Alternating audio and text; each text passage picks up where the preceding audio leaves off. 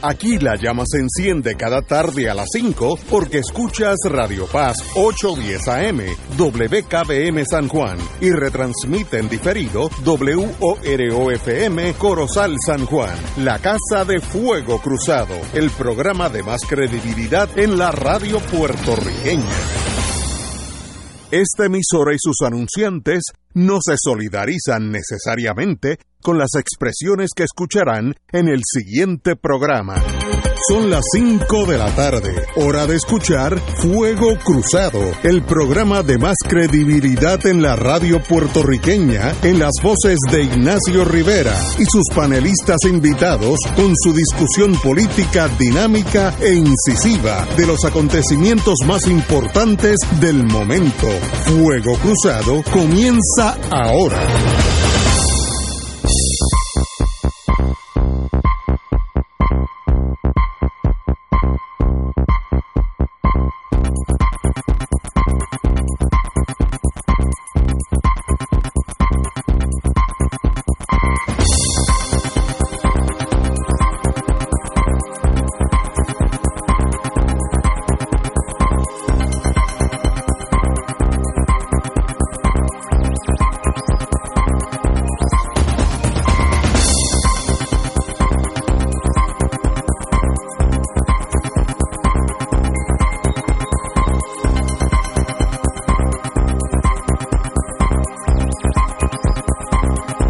Amigas, eh, hoy, un día después de la declaración de una pandemia mundial, tenemos que hablar un montón sobre eso.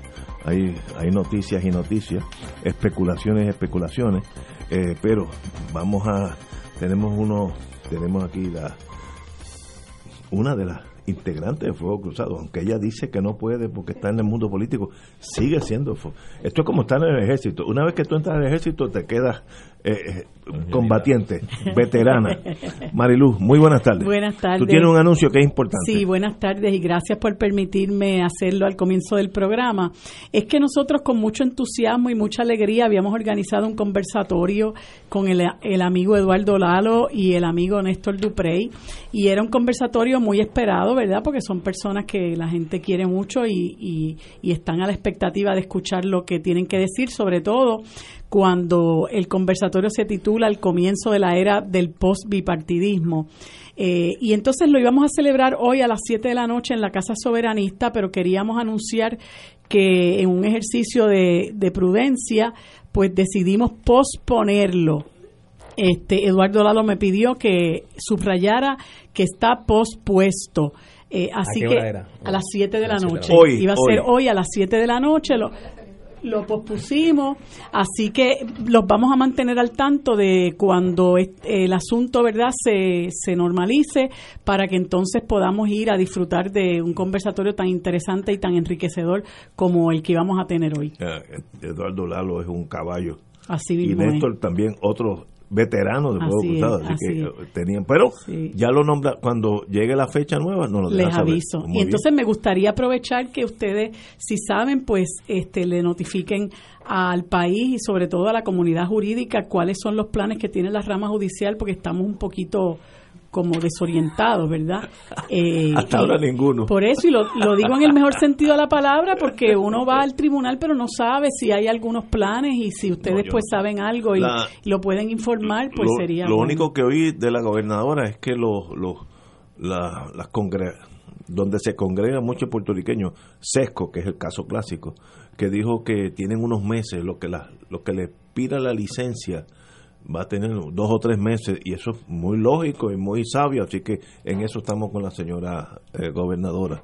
Ah, Pero de la judicatura no he oído Sí, absolutamente nos nada. gustaría que la Oficina de Administración de Tribunales pues pudiera publicar algo ¿Qué y hacemos? dejarnos Sí. saber. Los que tenemos señalamientos, este, ¿qué hacemos? Sí, ¿qué, qué? Vamos Yo sé no que hay que cuidarse y hay que prevenir, pero pues si hay algún plan en particular, pues que nos los dejen saber. Y muchas gracias nuevamente por darme la oportunidad.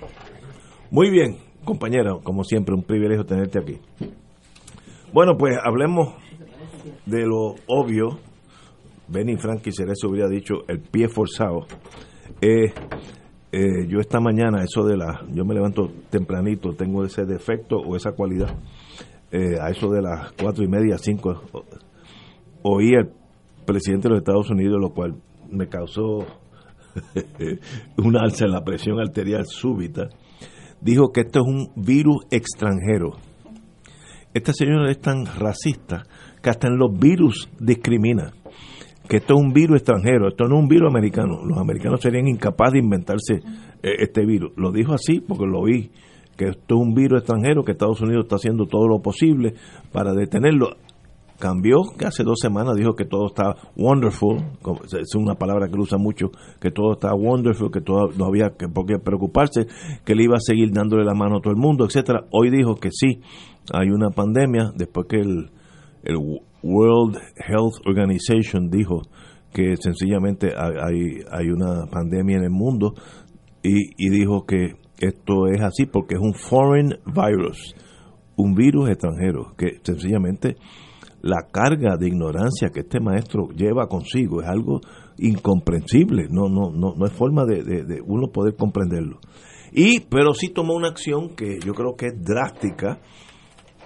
Desde la Segunda Guerra Mundial no veíamos un dictamen del presidente de Estados Unidos de que no puede haber vuelos de Europa hacia los Estados Unidos. Los americanos, los ciudadanos americanos que se encuentran en Europa, sí pueden regresar si no hay vuelo, pues será en American Airlines. No sé, no sé cómo van a regresar si no hay vuelo.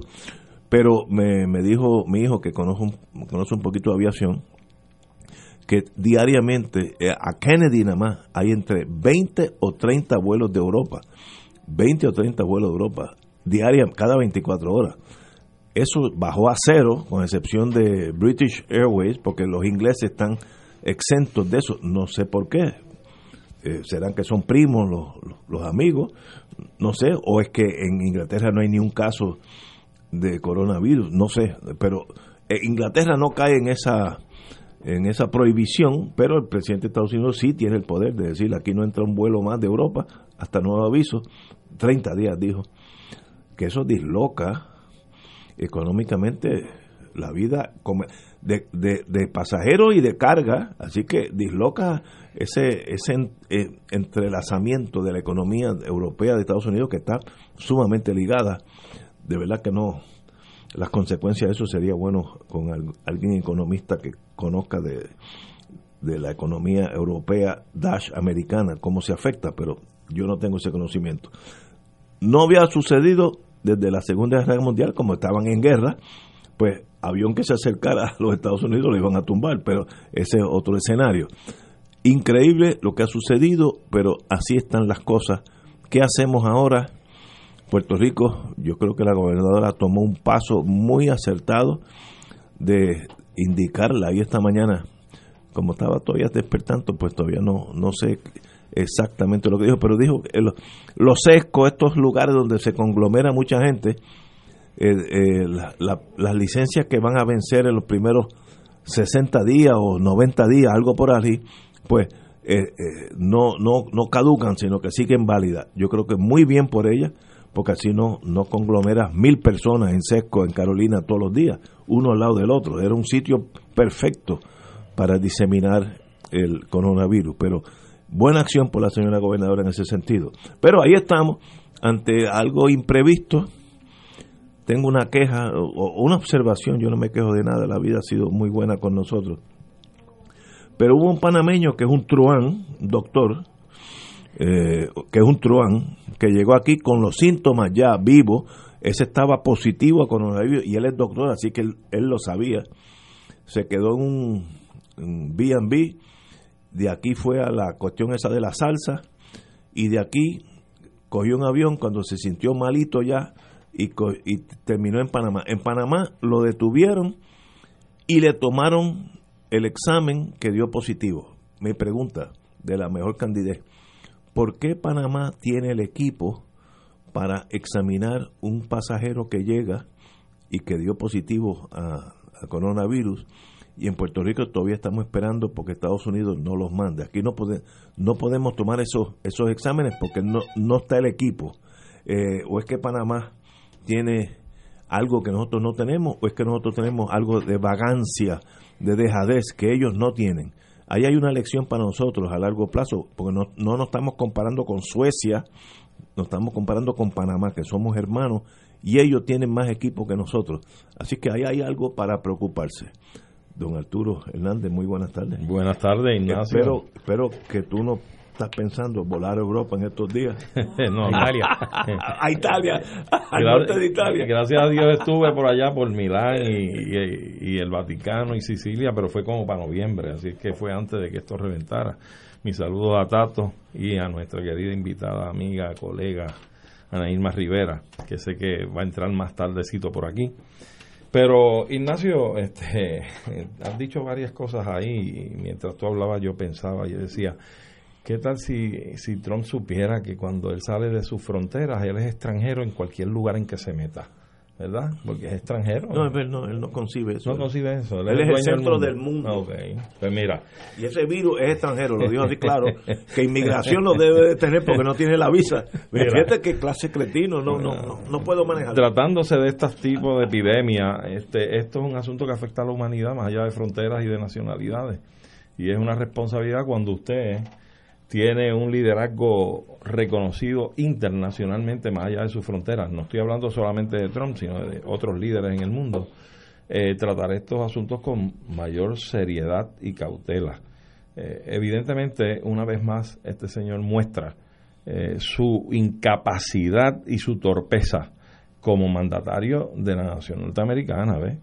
Eh, yo creo que, en efecto, este, este virus, esta epidemia, eh, tiene una connotación de mucha seriedad y mucha alarma por lo que se está observando en distintos países del mundo. O sea, hemos visto, por ejemplo, lo comentábamos ahorita fuera del aire, eh, un actor de Hollywood y su esposa están en Australia y allí dieron positivo al virus. Este este señor médico panameño estuvo viajando en Puerto Rico, nada más estuvo en varios eventos, creo que fue un bailable en un hotel también, y fue al Festival de la Salsa, estuvo en Plaza Las Américas, eh, bueno, en fin, hubo, tuvo una, una vida social muy activa en los días que estuvo en Puerto Rico, pero lo importante de esto, lo que sí, como tú bien señalas, es lo que le da el acento a la cosa. Este señor siendo médico, teniendo la educación en medicina, teniendo una sintomatología que apuntaba precisamente a la posibilidad, ante esta situación, que, estuviera contagiado con, con, con, esta, con este virus, este señor siguió su vida comúnmente. No es hasta que llega a su país que allí es que le hacen la prueba y allí entonces lo detectan y eso crea entonces una cadena de reacción porque responsablemente hay que buscar qué personas estuvieron en contacto con este señor porque son focos de mantener este virus en propagación, ¿ves? Mientras se incuba. Así es que esto es mucho más serio de lo que uno pensaba. Esta reacción del presidente de Estados Unidos de, cerrar los puertos aéreos desde Europa hacia, hacia Estados Unidos es una medida más. Italia vimos que empezó a cerrar también. Eh, creo que en Latinoamérica, Ecuador, si no, si no mal recuerdo, El Salvador, creo que ya cerró también. Y yo creo que esto es más serio de lo que uno haya podido comprender el asunto, ¿verdad? Eh, no obstante, en efecto, esto tiene que afectar la economía y lo hemos visto de igual forma, como la bolsa de valores ha ido derrumbándose precio del, crudo, el petróleo, aparte de otros elementos que han estado por ahí oscilando sobre ese asunto, pero con esto se le ha dado el puntillazo y la estocada al toro finalmente sobre el crudo en estos momentos. Eh, pero el primero en afectarse fue China. China tuvo que, enclaustrarse, tuvo que cerrarse eh, para tomar medidas drásticas y hemos visto que ha tenido un relativo éxito cuando ya en China ha empezado a bajar el contagio del virus y ha empezado a bajar eh, la propagación del mismo y eh, se está dando un repunte en, las personas que se están recuperando. Ayer ahí vi el primer ministro chino, un nombre Li, algo eso, lo que sea. Xiping. Eh, Li Xiping. X, X, Y, algo así. Eh, la XI. XI, sí. Eh, que bueno, nosotros sabemos chino, pero sí, pronunciamos pues ese, ese mismo, arroz chino. Este señor estuvo en Wuhan donde apareció todo y dijo que ya habían controlado todo, que abrían la, la, la, una pequeña pueblo que tiene 14 millones de habitantes en China, un barrio puede tener 2 millones de personas. Pues tenía 14 millones, que ya lo abrieron al comercio, que ya está.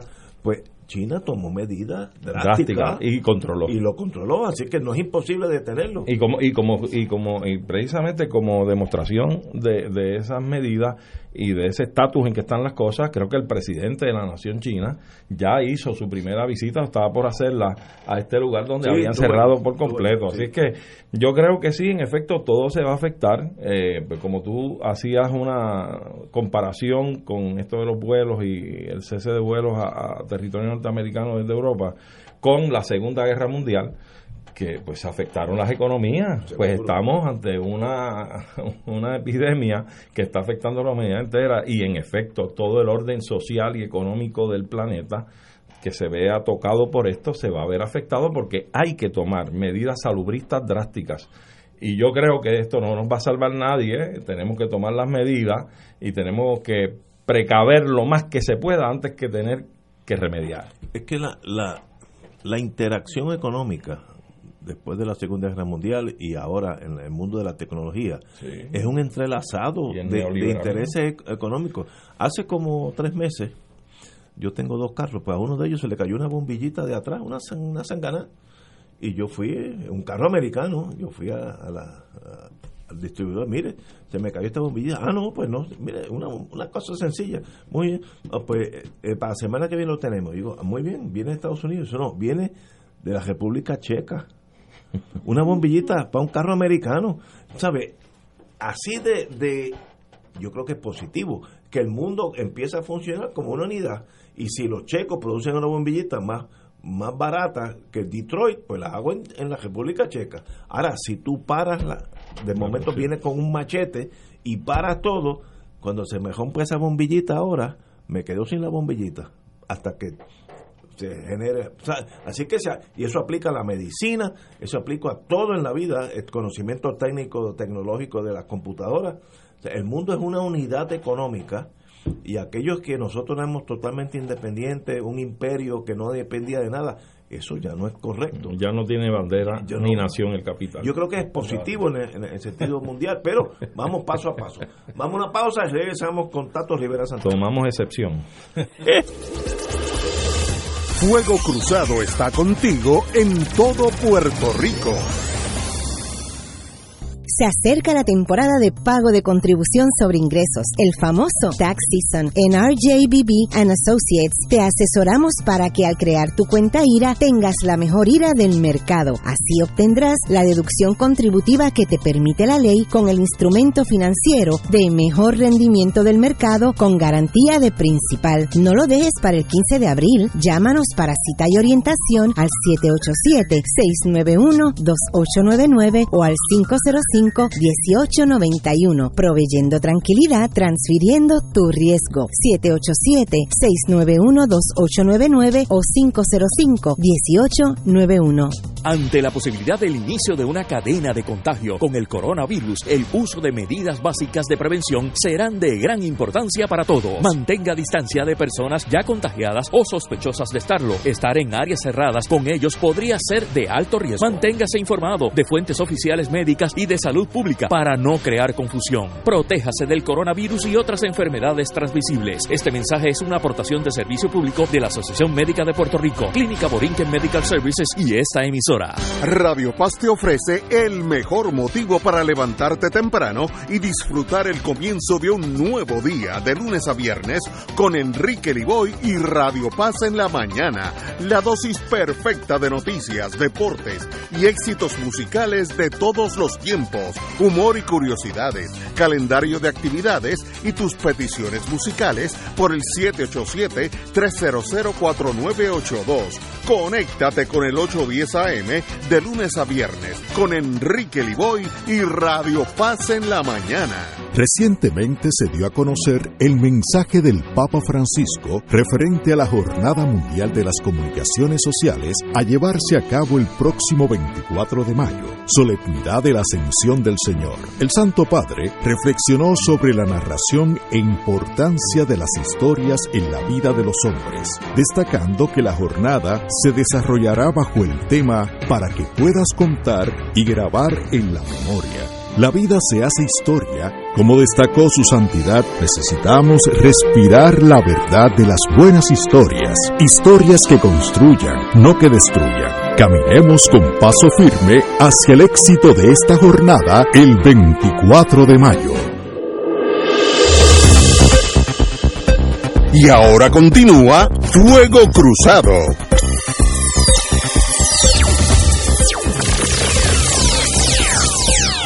Pesar del coronavirus, hoy tenemos con nosotros Arturo Hernández, Tato Rivera Santana, y acaba de entrar el doctor, profesor don Julio Muriente. Bienvenido, Julio. Hola, buenas tardes. buenas Bueno, tardes. nos quedamos, don, la problemática de lo que la acción que estaba que tomó Estados Unidos de cerrar toda transportación aérea con Europa, excepto Inglaterra. Ahí me perdí un poco, pero yo no soy tal vez tan inteligente como Trump. Eh, pero ahí estamos y los problemas económicos que genera el tú aislarte como nación en una economía mundial donde los productos se hacían parte en un país, parte en otro. La, yo no me enteré hasta este fin de semana con, con mi hija que está en ese mundo. La farmacología, la, el 40% de los productos básicos, de los ingredientes básicos, se producen en China para la farmacología americana. Así que también se afecta a todo. ¿Qué hacemos? ¿Qué se puede hacer?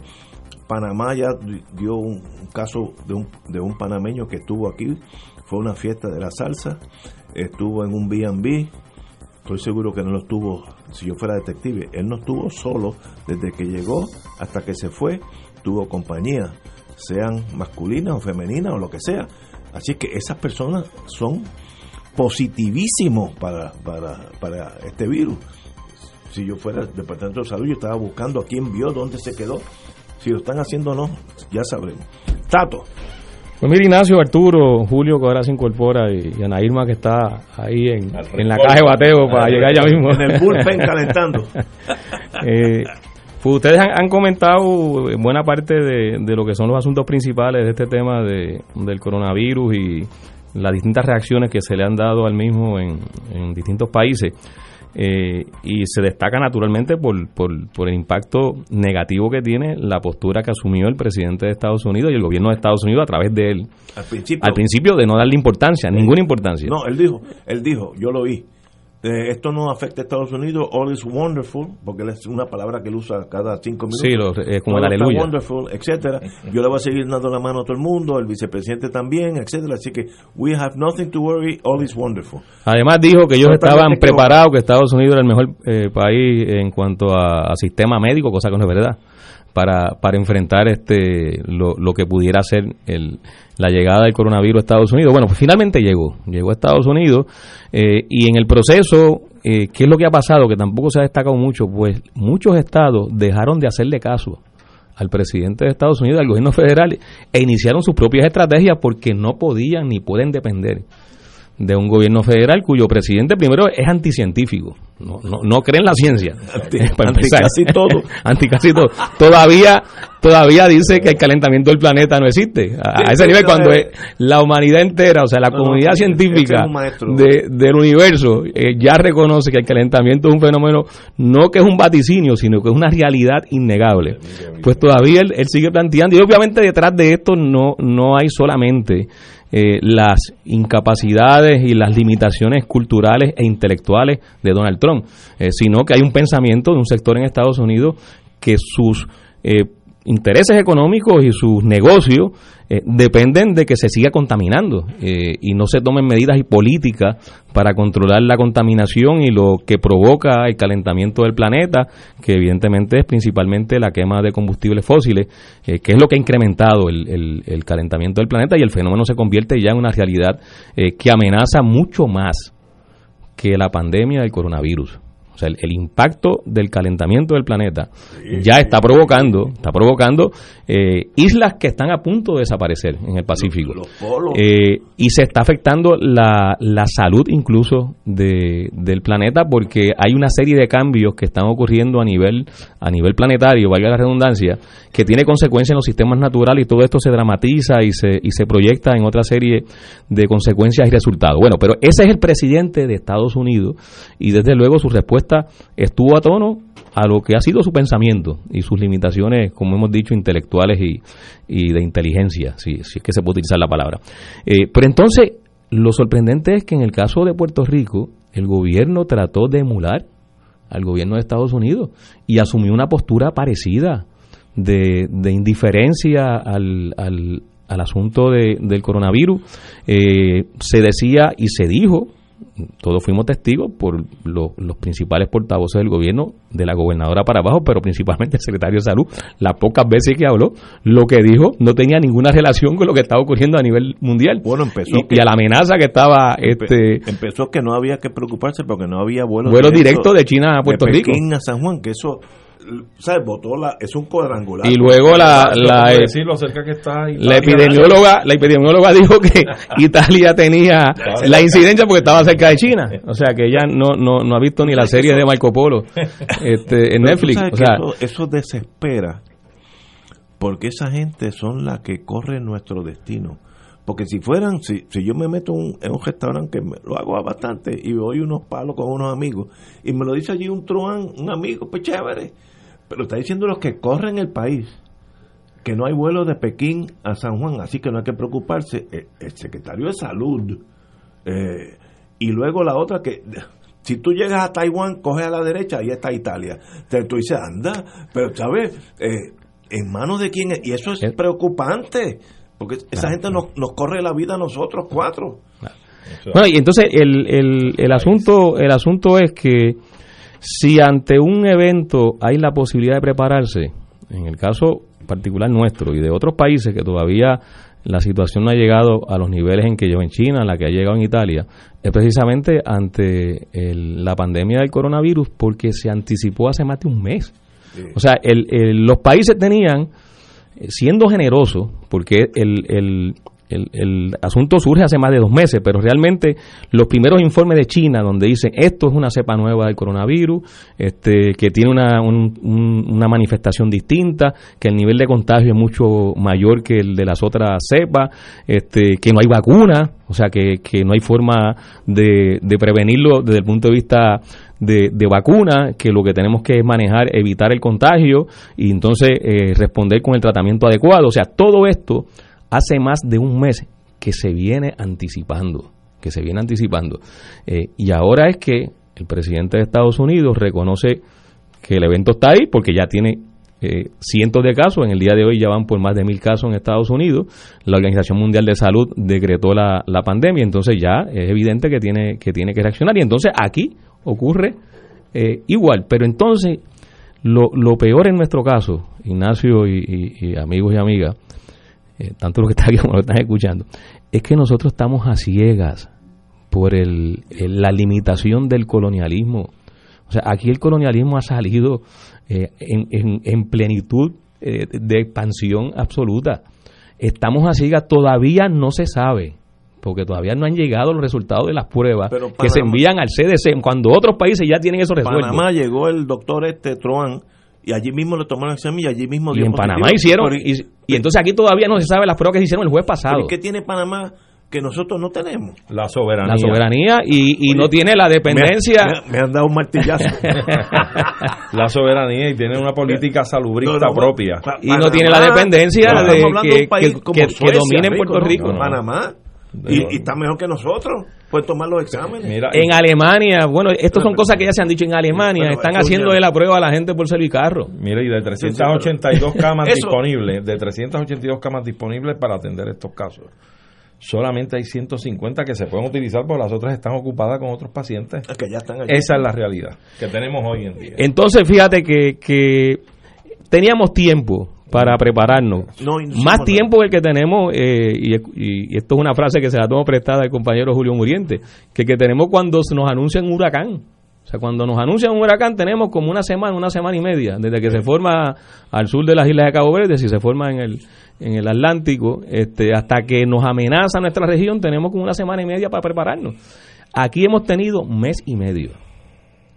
Y ahora es que se anuncian unas medidas, pero nuevamente sin información sobre cuál es realmente la condición de contagio en Puerto Rico, porque no tenemos la capacidad de hacer las pruebas.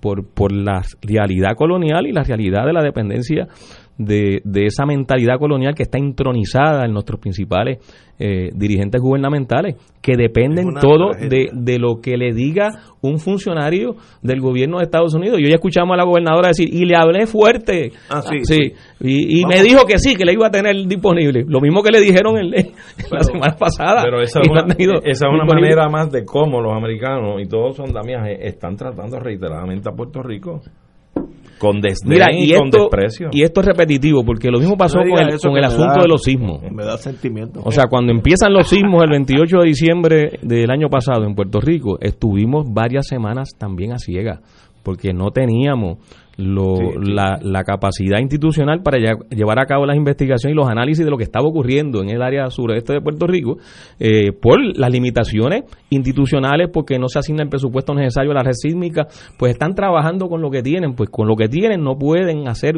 el, el trabajo que del cual depende una sociedad y unas agencias del gobierno para poder tomar decisiones y establecer las políticas públicas a favor de la ciudadanía. Pues estamos repitiendo estos eventos como también ocurrió con el huracán María, y con el terremoto. Estamos en el mismo síndrome. Estamos a ciegas. Vamos a una pausa y regresamos con el doctor Muriente. Vamos a una pausa, amigos. Fuego Cruzado está contigo en todo Puerto Rico. Restaurante Marisquería Reina del Mar, donde se come el mejor marisco fresco y los mejores precios del mercado. Festival de langosta fresca, dos libras en su plato por 39.95 y un acompañante. Venga y pruebe los deliciosos langostinos de roca preparados al ajillo o en salsa de brandy y espinaca. Un plato exquisito, variados cortes de pescado, carnes exóticas y ensalada de mariscos. Disfruta de la deliciosa paella y una extensa carta de vinos. Diariamente ofrecemos serenata de bacalao y cabrito guisado deshuesado. Cocinamos con ingredientes frescos para realizar el sabor gourmet internacional y un toquecito criollo. Restaurante y marisquería Reina del Mar. Ambiente elegante y familiar con atenciones de primera. Abierto de lunes a viernes y domingos desde las 12 del mediodía. Localizado frente al Centro Judicial y Estación Piñero del tren en Atorrey. 754-9933. Contamos con ballet parking y abierto días feriados. Escucha los sábados a las 5 de la tarde para servirte un programa del Colegio de Profesionales del Trabajo Social de Puerto Rico con los temas de interés a la comunidad. Recuerda, los sábados a las 5 de la tarde para servirte por Radio Paz 810. Ante la posibilidad del inicio de una cadena de contagio con el coronavirus, el uso de medidas básicas de prevención serán de gran importancia para todos. De ser necesario, utilice mascarillas y guantes y no comparta artículos como jabones o toallas con sus familiares. Manténgase informado de fuentes oficiales médicas y de salud pública para no crear confusión. Protéjase del coronavirus y otras enfermedades transmisibles. Este mensaje es una aportación de servicio público de la Asociación Médica de Puerto Rico, Clínica Borinquen Medical Services y esta emisora. Fuego Cruzado, el programa de más credibilidad en la radio puertorriqueña, es ahora la tribuna abierta de análisis noticioso, con diversas perspectivas que exploran el trasfondo de lo que acontece a diario y cómo nos afecta. Escucha Ignacio Rivera y sus panelistas invitados de lunes a viernes en Fuego Cruzado en transmisión diferida a las 10 de la noche por Oro 92.5 FM. Y ahora continúa Fuego Cruzado.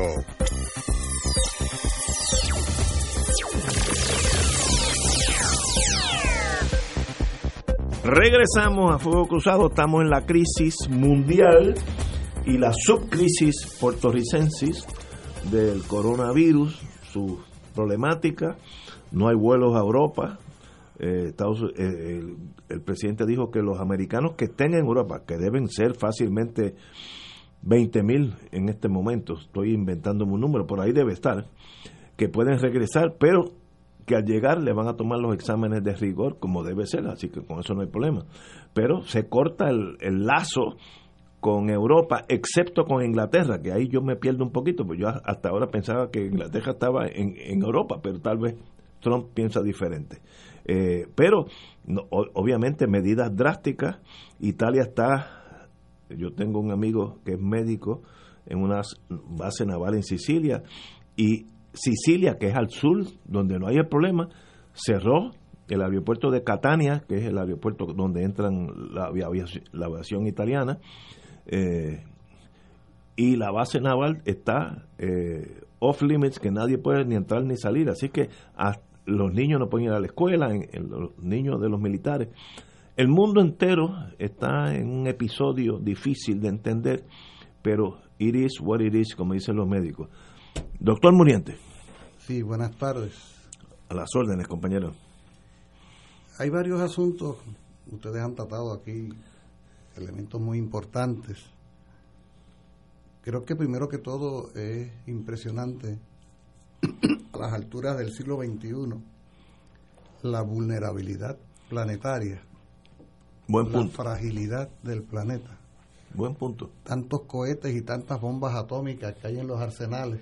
Y satélites. Y satélites que llegan hasta Plutón. y resulta que un virus como este, que se distingue más que por la cantidad de personas fallecidas, por la capacidad de contagio que tiene, porque las cifras, si vamos a la estricta aritmética, las cifras de los fallecimientos realmente no es tan altísima si lo comparamos con otras, eh, con otras virus y otras enfermedades. Pero la posibilidad de la, del contagio es tan acelerada y como no hay ahora mismo, o si la hay, no se ha hecho pública una, una cura, excepto que allá en China hayan resuelto finalmente, porque hemos visto cómo ha ido bajando la incidencia notablemente al punto de que el presidente de China, como ustedes mencionaban hace un rato, estuvo allí, estuvo en, el área eh, donde... Y abrió la ciudad, ya, ya, volvió la vida. Ahora, eh, mencionábamos aquí el, el, elemento político del colonialismo como un factor detrimente en lo que tiene que ver con Puerto Rico. Eh, los amigos y amigas Radio Escucha eh, escucharon ayer y han venido escuchando el concepto pandemia. Pan es un prefijo que quiere decir todo, ¿no? Mm. Quiere decir todo el planeta está sufriendo esto. ¿Qué institución es esa que anuncia con toda la credibilidad del mundo que el planeta y la humanidad enfrentan una pandemia? Pues esa organización se llama Organización Mundial de la Salud, la OMS. ¿Qué cosa es la OMS? La OMS es una rama de la Organización de Naciones Unidas, como la UNESCO, por ejemplo, que atiende los temas relacionados con salud precisamente. ¿Quiénes pertenecen a la OMS? Pues la OMS tiene 193 países que pertenecen, que son los mismísimos países que son los miembros de la Organización de Naciones Unidas. Y Puerto Rico. Pues Puerto Rico no es miembro de la Organización Mundial de la Salud, porque Puerto Rico no es un Estado soberano que tenga un escaño en la ONU. De manera que nosotros estamos a expensas de la información que nos llegue, ya sea por los medios de comunicación de masa o ya sea porque se tome alguna iniciativa, si se la tomara, el gobierno de Estados Unidos para divulgar los acuerdos de la Organización Mundial de la Salud. En otras palabras, nosotros estamos en una evidente desventaja en el manejo de la información, de los análisis, de las propuestas e incluso de los recursos que la OMS pone a la disposición de la humanidad para enfrentar situaciones como la que estamos viviendo. A eso se le llama también colonialismo, precisamente, esa imposibilidad de nosotros vincularnos al mundo a la hora de enfrentar problemas. Mencionábamos hace un momento, José mencionaba la coincidencia, y más que la coincidencia, la comparación con el tema de calentamiento global y cómo eso termina siendo todavía más terrible por el impacto que va teniendo a nivel planetario, pues tampoco participa Puerto Rico en las reuniones que durante los pasados años se han venido desarrollando eh, para enfrentar este problema e incluso peor todavía porque somos colonias de este país que ha rechazado participar en esas reuniones porque como bien se señalaba acá, en esa mentalidad anticientífica argumenta de que el calentamiento global, el cambio climático, esos conceptos son inventos de los enemigos de la economía de Estados Unidos. Fíjate que fíjate cómo la situación colonial nos pone a nosotros de espalda a espacios mundiales muy diversos políticamente, pero que reconocen que hay que unir voluntades para enfrentar problemas, en este caso salud, ambiente, que es como decir la misma cosa. Una incide en la otra. Porque en el caso de ambiente, además, llamo la atención al siguiente hecho. Como la Tierra es esférica, ¿verdad? Nos han dicho que es redonda. Hay una parte del planeta donde los rayos solares dan perpendicularmente todo el año. A esa zona se le llama zona intertropical. Son los 23-27 grados al norte y al sur del Ecuador. Puerto Rico está a 17 aproximadamente en el trópico de Cáncer. Pues esa zona, la zona de calor y energía permanente, es la zona de la vida.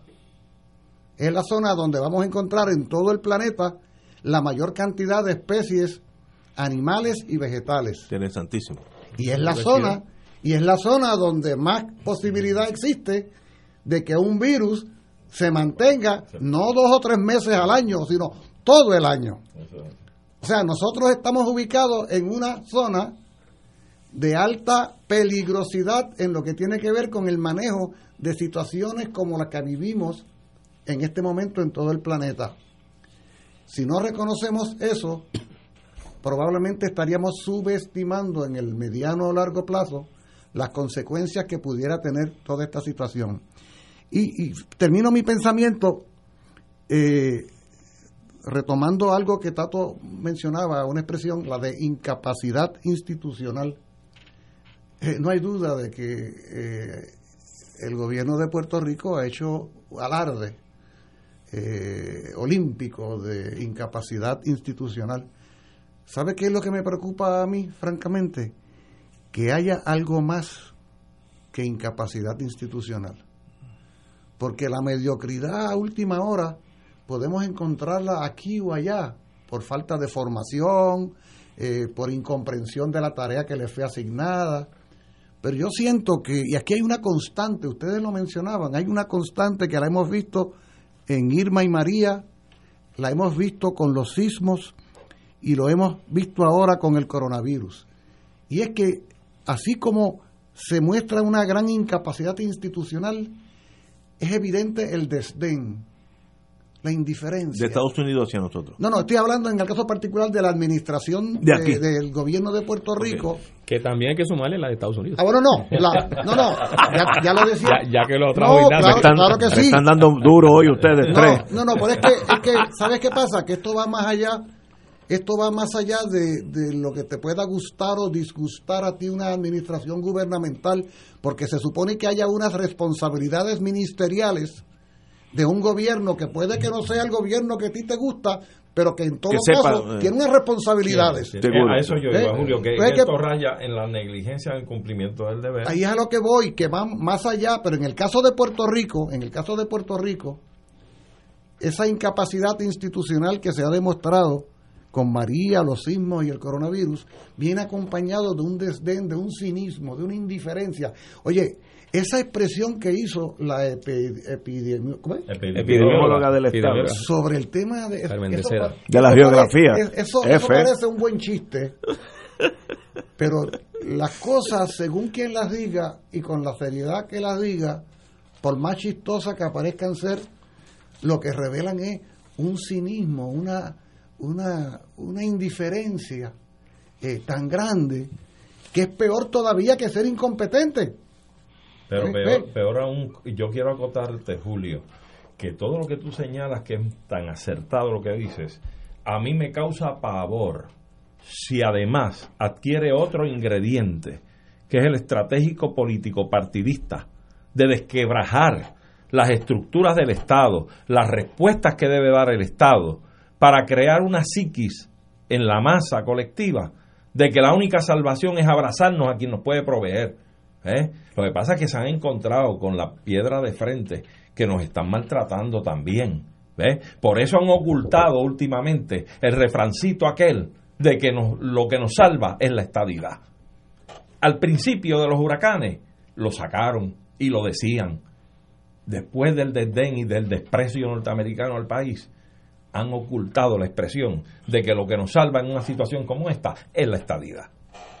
Y eso sí me preocupa, que esté detrás de ese elemento de querer desmantelar el país para abrazar esa causa.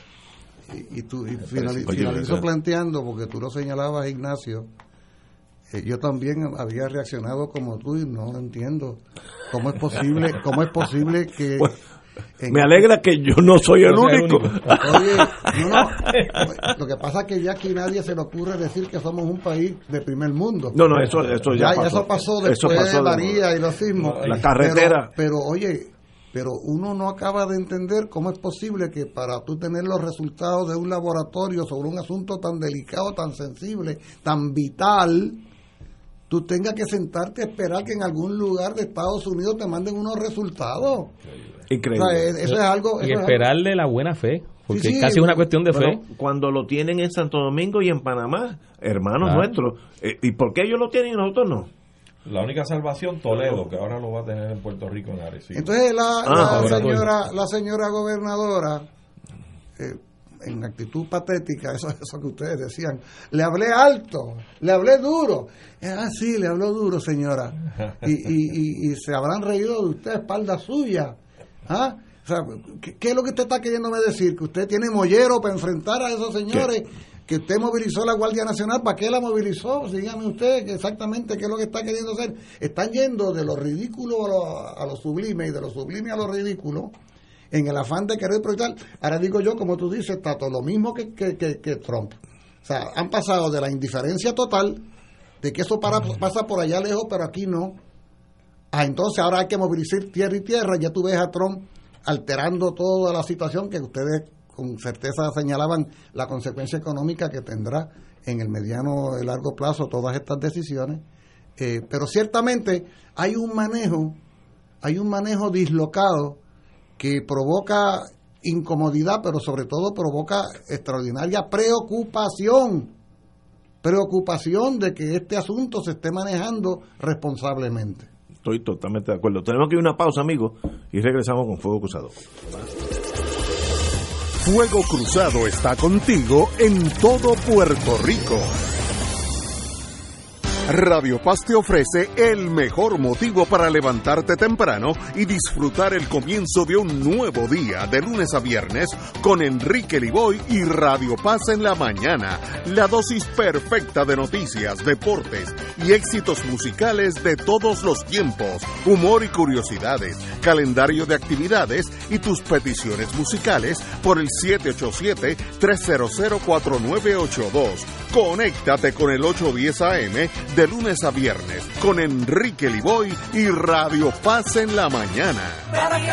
Te invitamos todos los domingos a la una de la tarde por Radio Paz 810 AM y los sábados a las 7 de la mañana por Oro 92.5 Cuidando la Creación con la hermana Lisi y sus colaboradores. Entrevista, mensajes educativos y dándole voz a grupos que ayudan a cuidar la creación en el mundo. Recuerda por Radio Paz 810 AM una de la tarde, domingo, sábado por Oro 92.5 FM a las 7 de la mañana.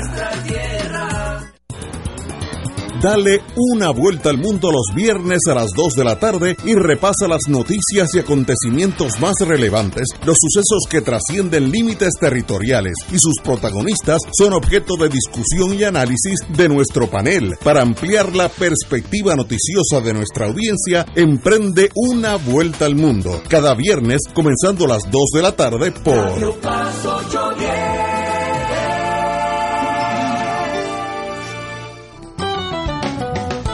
Escucha los sábados a las 5 de la tarde para servirte un programa del Colegio de Profesionales del Trabajo Social de Puerto Rico con los temas de interés a la comunidad. Recuerda, los sábados a las 5 de la tarde para servirte por Radio Paz 810.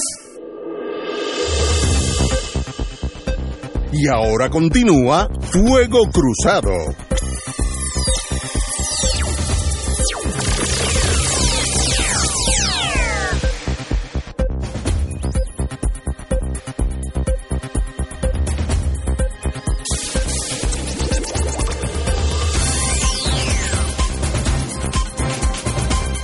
Regresamos, amigos y amigas, a Fuego Cruzado. Bueno, señores, esta pandemia va a seguir un ratito con nosotros.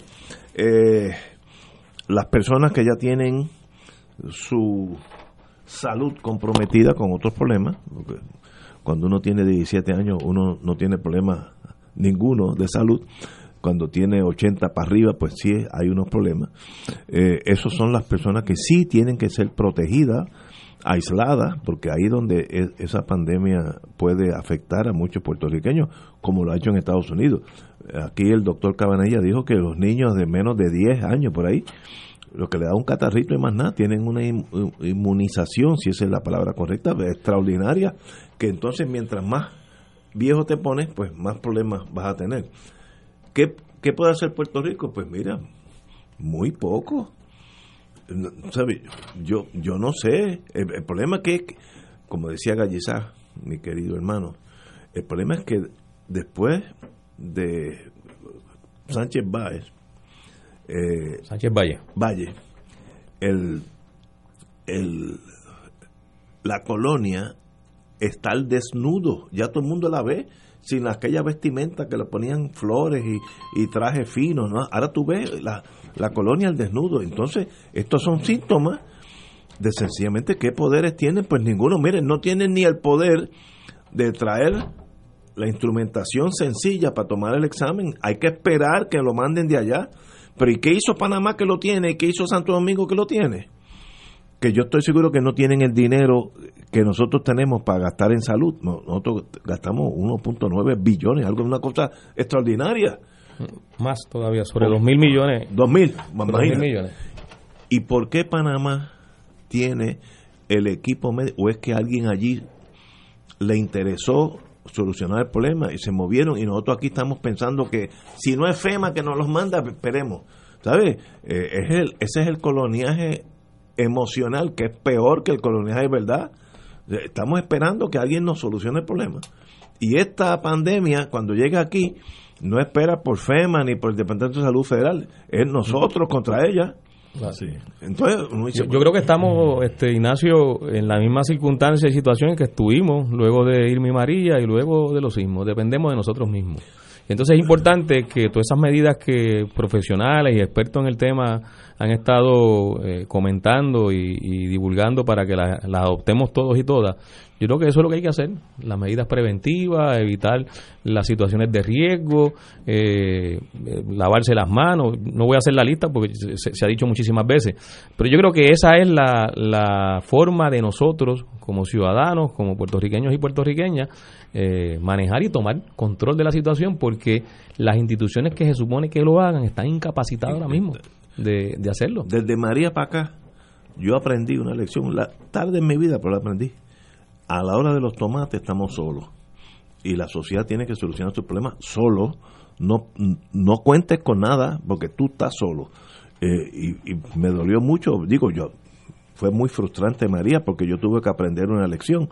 Pero una vez que tú la aprendes, se te hace más fácil porque estás solo, ya, ya, ya, ya yo sé lo que tengo que hacer. No, y sabes que puedes hacerlo. y, sabes que, da resultados. Claro, y que da resultados. Y, y, de la misma forma que, que dije lo, lo, lo, importante en que nosotros asumamos entonces el control, nosotros los ciudadanos y ciudadanas, también es importante que eh, insistamos, le exijamos a los funcionarios, a quienes dirigen las agencias públicas que cumplan con su deber o sea, el hecho de que en estos momentos esas instituciones no tengan la capacidad para ejercer debidamente lo que le corresponden hacer, no los deja fuera de la exigencia que tenemos que hacer como sociedad para que hagan su trabajo. Nosotros necesitamos que esas instituciones funcionen, que sean fuertes, que tengan capacidad financiera, que tengan capacidad en cuanto al talento para gerenciar sus distintos eh, servicios y, funciones que tienen que tienen que, llevar a cabo. Nosotros necesitamos ya de una vez y por todas darle importancia a desarrollar ciencia en Puerto Rico, desarrollar investigación, como en un momento en el pasado íbamos encaminados, donde teníamos instituciones que producían investigación. Eh, teníamos el Instituto de, de, Medicina Tropical, donde se, se producía ciencia. Eh, y en el campo agrícola teníamos las estaciones experimentales agrícolas que cada vez tienen menos recursos para poder llevar a cabo sus investigaciones. Tenemos que producir ciencia para nosotros atender situaciones que son particulares nuestras, pero en la medida que las atendemos y desarrollamos la capacidad intelectual y científica y esa capacidad institucional para llevar a cabo eh, e implantar lo que son esos resultados, también podemos estar en mejores condiciones de enfrentar situaciones mundiales como puede ser una pandemia como esta. Pero fíjate, tú, tú hablas sobre unos aspectos que, que es importante reseñar y hay que insistir.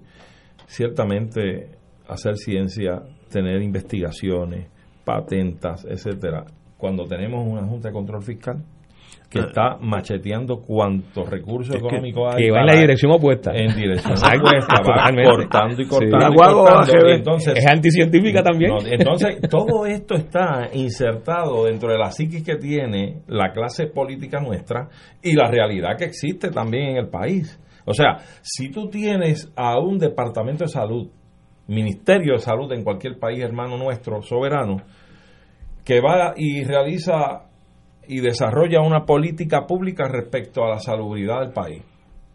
Depende, depende directamente de legislación foránea extranjera, que es el Congreso de Estados Unidos, la legislación federal. Es decir, tienes las manos atadas para tú hacer una serie de desarrollos en política pública de salubridad nacional nuestra por la legislación federal. Entonces tú tienes, y lo ves a diario, cómo estos funcionarios están expensas y pendientes de qué se decide en el CDC, qué decide el presidente, en el Congreso que se aprueba y que se enmienda. Mire, esa es la gran tragedia que tenemos. Y les digo más, vamos a comparar, este es el estatus que tenemos. ¿Cuán diferente sería en la estadidad? Si vamos a tener que depender de la legislación federal.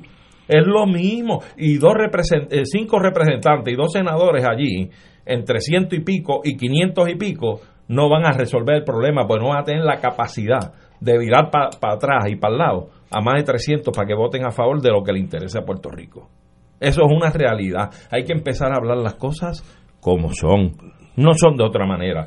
Es decir, aquí tenemos que empezar a concienciar a nuestra gente, nuestro país, de la realidad nuestra, con todos los birretes que tiene, para ir tomando decisiones que vayan dirigidas a resolver de una manera mucho más permanentemente este asunto que está tan arraigado a nuestra situación y nuestra condición política. Esto hay que resolver. Es el coloniaje al desnudo. Es el coloniaje. ahora sí que no hay no hay disimulo. no, hay disimulo. Y, a mi modo de ver, lamentablemente, para darte la noticia, el federalismo tampoco es la. no me digas eso, no me digas suave, suave conmigo. que, puedo cogerle el virus este en un bajón de presión. Vamos a una pausa, amigo. Fuego Cruzado está contigo en todo Puerto Rico.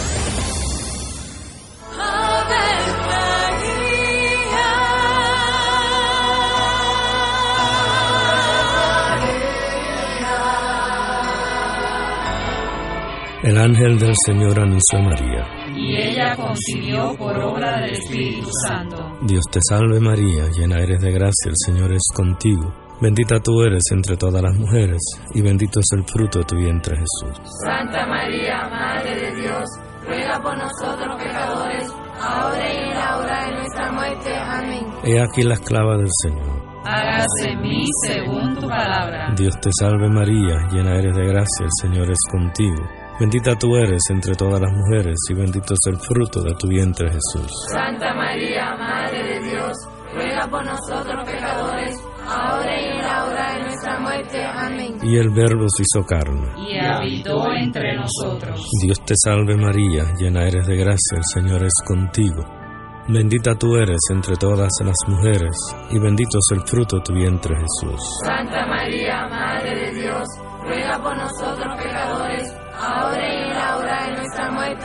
Ruega por nosotros, Santa Madre de Dios. Para que seamos dignos de alcanzar las promesas de nuestro Señor Jesucristo. Oremos. Derrama, Señor, tu gracia sobre nosotros, que por el anuncio del ángel hemos conocido la encarnación de tu Hijo, para que lleguemos por su pasión y su cruz a la gloria de la resurrección, por Jesucristo nuestro Señor. Amén. Gloria al Padre, al Hijo y al Espíritu Santo. Como Amén. como parte de la conducta ética que debe regular lo que piensa, hace y dice cada rotario antes de actuar, este debe plantearse lo siguiente, ¿es la verdad? ¿Es equitativo para todos los interesados? ¿Crea buena voluntad y mejores amistades? ¿Es beneficioso para todos los interesados? Esta es la prueba cuádruple. Mensaje del Club Rotario de Río Piedras. Aquí la llama se enciende cada tarde a las 5 porque escuchas Radio Paz 810 AM, WKBM San Juan y retransmite en diferido WOROFM Corozal San Juan, la Casa de Fuego Cruzado, el programa de más credibilidad en la radio puertorriqueña.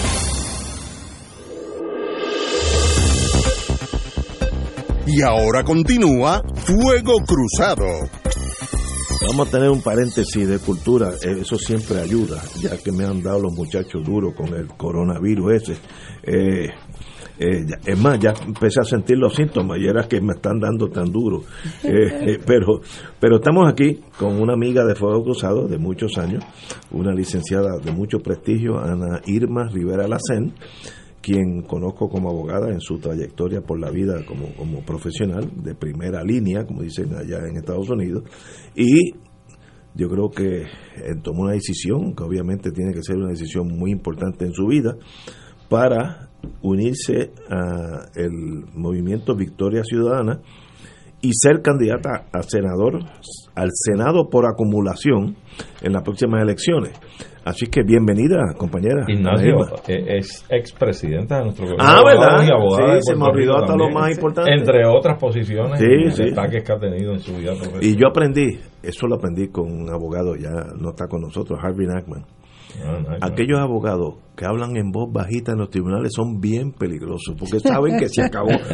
saben tanto que no tienen que levantar la voz. Y eso, esta señora en corte es suavecita, pero una guillotina. Así que bienvenida, distinguida compañera. Muchas gracias y qué bueno estar aquí entre amigos y con un público que oye este programa que también es un público. La pregunta que, me hubiera hecho mi mamá si yo hubiera anunciado que iba a entrar a la política: ¿qué hace una persona con su talento, con su pasado, con su futuro, metiéndose por ese túnel sin salida que se llama la política? Bienvenida antes. Muchas gracias. Bueno, esa pregunta me la ha hecho mucha gente, pero yo pienso que, que personas como yo, que no estábamos en la política partidista, pero sí en la política en muchos sentidos, decidimos apostar en darle al pueblo de Puerto Rico un instrumento distinto y, para cambiar un poquito ese derrotero, cambiar ese túnel que tú estás diciendo, darle a la gente alguna esperanza. De hecho, eh, ayer cumplimos un año de la presentación oficial del Movimiento Victoria Ciudadana como, una alternativa. Hace un año, en el, allí en el Teatro Tapia, presentamos a Victoria Ciudadana al país. Un año de eso un año, mucha gente no apostaba que íbamos a lograr hacer todo lo que hemos hecho en términos de conseguir los endosos eh, para lograr tener la inscripción eh, y tener las candidaturas y, estar ya a punto de presentarnos entonces para las elecciones. Eh, no ha sido fácil, sin duda. nos han hecho la vida un poco difícil. pero estamos aquí, estamos en pie y, estamos en las de cumplir al pueblo de Puerto Rico lo que estamos hemos estado diciendo que, que va a ser victoria ciudadana. ¿Qué, ¿Qué ofrecen ustedes? Ahora se me sale mi entrenamiento en mercadeo. Mm. ¿Qué ofrecen ustedes para yo comprar su producto? Si fuera una casa de mercadeo, así se habla. Eh, ¿Qué ofrece Victoria Ciudadana para que yo, ciudadano de Puerto Rico, no un fanático, sino un ciudadano normal, común y corriente, tal vez yo no cualifico para eso, pero, un ciudadano con, con, más sentido común que yo se sienta atraído a ustedes? ¿Qué es lo que ustedes me ofrecen a mí? Yo te voy a decir lo que me dice la gente cuando me encuentra en la calle, que me hace la misma pregunta que, que tú eh, me hiciste, pero me dan la contestación a la misma vez y me dicen eh, que lo que les gusta de Victoria Ciudadana es que ofrece personas que han estado en otros partidos, pero que han decidido unirse con todas sus diferencias, pero buscando eh, unas metas comunes para el pueblo de Puerto Rico y que se parece a lo que es la gente de Puerto Rico en términos de la gran diversidad que está dentro de Victoria Ciudadana.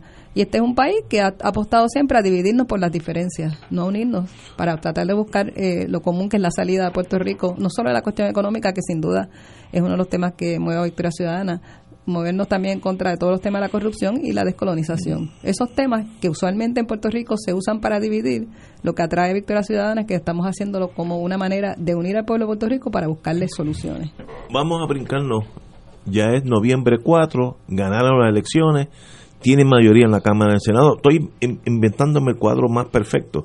Ok, noviembre 5, ¿qué empiezan ustedes a planificar? Bueno, tenemos... Ya, ganaron, ya, ya no, hay, no es que si vamos a ganar, ya ganaron. Y no hay recuento. Y no hay, no, no, ya, ya aceptado por todo el mundo que ganaron. Bueno, primero tienen que planificar la toma de posesión. No, venga, ya, ya, hay unos contratos, pues ya empiezan a falsear. No, no, ¿Cuál sería la diferencia si gana si ganan ustedes o Pues tú acabas de decir una que no es la de los contratos. La gente que está en Victoria Ciudadana tiene unos principios éticos que está claramente quien se mete en Victoria Ciudadana puede estar buscando precisamente el asunto de servirse y estar buscando la contratación. Que es uno de los grandes que males. uno de los grandes males que tiene, que tiene el país. Eh, la, la, mirada de, de, la política no puede ser la, la que hasta ahora ha tenido. El país no espera que una organización como Victoria Ciudadana eh, aspire a llegar al poder para hacer más de lo mismo, para, para convertirse en un facilitador de contratos a los amigos y a las amigas y a los hijos talentosos o las hijas talentosas. Eh, sino que la gente, eh, si hubiera que dar contrato, tendría que ser a base, obviamente, de criterios objetivos y, de necesidades. Pero por ese mismo lado, una de las cosas que estamos planteando es la necesidad de ver toda la cuestión económica de Puerto Rico. en tiempo de la Junta de Control Fiscal, Victoria Ciudadana está de frente en contra de la Junta de la ley promesa. Eh, y hemos estado diciendo donde quiera que ni un centavo para la Junta de Control Fiscal. estamos a favor de la auditoría de la deuda. Y lo que acabo de decir tiene consecuencias, estamos dispuestos a, estamos la gente que está en Victoria Ciudadana tiene que estar dispuesta a, asumir las consecuencias de lo que yo acabo de decir. Los alguaciles federales pueden ir Y eso que te estoy diciendo no lo dice todo el mundo. No, no, lo dice casi nadie. Eh, pero eh, en, en el mundo derechista, que es muchos muchos PNP, y una esquinita del Partido Popular que también están derechistas o más del PNP, se refieren ustedes. Esos son un montón de independentistas escondidos. ¿Qué respuesta usted tiene a eso? Esa es precisamente el tipo que nos dice la gente, eh, las personas que no acaban de entender a lo que apuesta Victoria Ciudadana. Esa es la gente que cree que las personas tienen que estar eh, trabajando hacia la búsqueda de las soluciones de los problemas de Puerto Rico en pequeños eh, grupitos, en, lo mismo de siempre, de que si yo creo en la estadidad no puedo juntarme con gente que cree en la independencia, si creo en la República Social no puedo juntarme con la gente que cree en la independencia o en la estadidad, y así. Y en Victoria Ciudadana el tema de la descolonización, que es uno de los tres puntos que sin duda entendemos que hay que solucionar en Puerto Rico, lo estamos usa, estamos hablando siempre desde el punto de vista que hay que impulsar la Asamblea Constitucional de Estatus, donde todo el mundo tiene que sentarse a impulsar eh, las diferentes eh, alternativas de descolonización de Puerto Rico como una manera, manera de que el pueblo de Puerto Rico se mire y mire las alternativas de descolonización, no desde la división, sino la búsqueda de soluciones compañero. Ana, Irma, este, encantado en tenerte aquí y, además hay varias preguntas que me saltan inmediatamente, pero por lo menos un par de ellas quiero formularte. En primer término, el proyecto de Victoria Ciudadana, que es bastante homogéneo, ¿verdad? Tiene diversidad. Pregunto si a partir de de la, de la experiencia que tuvo el país, con los eventos del verano 2019. Victoria Ciudadana en su propuesta y, en su campaña, ¿verdad? Propuesta, que me imagino que está por arrancar de, cara a las elecciones de noviembre, eh, cuenta con ese sector para impactarlo, si tiene amarre con ese sector, cómo se puede identificar que en efecto Victoria Ciudadana tiene ese link con el sector que hemos visto en esa, en esa experiencia del verano 2019, que un 70 o un 80% de esos manifestantes eran generaciones bien jóvenes. Sí, hay generaciones bien jóvenes y gente que estaba desafecta de la política. También. Eh, esas son gente que se han acercado mucho a Victoria Ciudadana. De hecho, cuando estábamos recogiendo los endosos, muchos de los comentarios que nos hacían las personas era eh, que se iban a activar con con la política nuevamente para Victoria Ciudadana y seguimos recibiendo ese tipo de apoyo. En el verano del 2019, es interesante porque mucho de lo que se estaba diciendo en la calle está en nuestra agenda urgente. Muchas de las cosas que la gente estaba reclamando en la calle, como precisamente las, que la gente tenga el poder de sacar a un gobernante, como efectivamente la gente asumió el poder que tienen como pueblo, Eso eh, que es lo que se llamaría en el referéndum revocatorio, que está en la agenda urgente de victoria ciudadana desde el principio. Eh, eso y muchas otras cosas que las personas eh, deben tener el derecho de tener esas opciones. lo que hemos estado siempre haciendo es acercándonos a provocar que los jóvenes y las jóvenes se inscriban, porque nada sirve ese desafecto con la política y en la búsqueda de nuevas soluciones si no se inscriben. Eh, hemos estado haciendo esa campaña, de hecho, finalmente la Comisión Estatal de Elecciones se movió a estar haciendo inscripciones en las universidades. Eh, hemos estado haciéndole mucha mucha promoción a que acabaran de hacer eso. ¿Y se están inscribiendo? Hacen filas inmensas. Las fotos son impresionantes. Eh, hacen filas inmensas y se aguantan en las filas para inscribirse.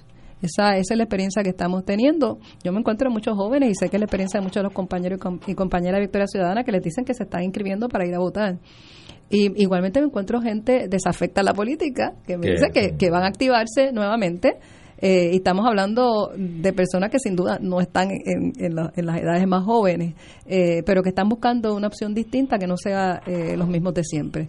Así que eso nos coloca una responsabilidad bien grande en los hombros al Movimiento Victoria Ciudadana, no solamente de decir que queremos hacer algo distinto, sino parecernos y actuar a lo que, a lo que estamos diciendo que queremos hacer. Muy bien, entonces te iba a preguntar además que, por un lado, sabemos que, que Victoria Ciudadana se ha opuesto a la pretendida enmienda al código electoral que ya aparentemente fue aprobado o evidentemente fue aprobado en Cámara y Senado y aguarda por la firma de la gobernadora y que en efecto, eh, a mi mejor entender, contempla unas enmiendas que son un atentado al ejercicio democrático y a la pureza de la emisión del voto, entre, entre comillas. ¿ah?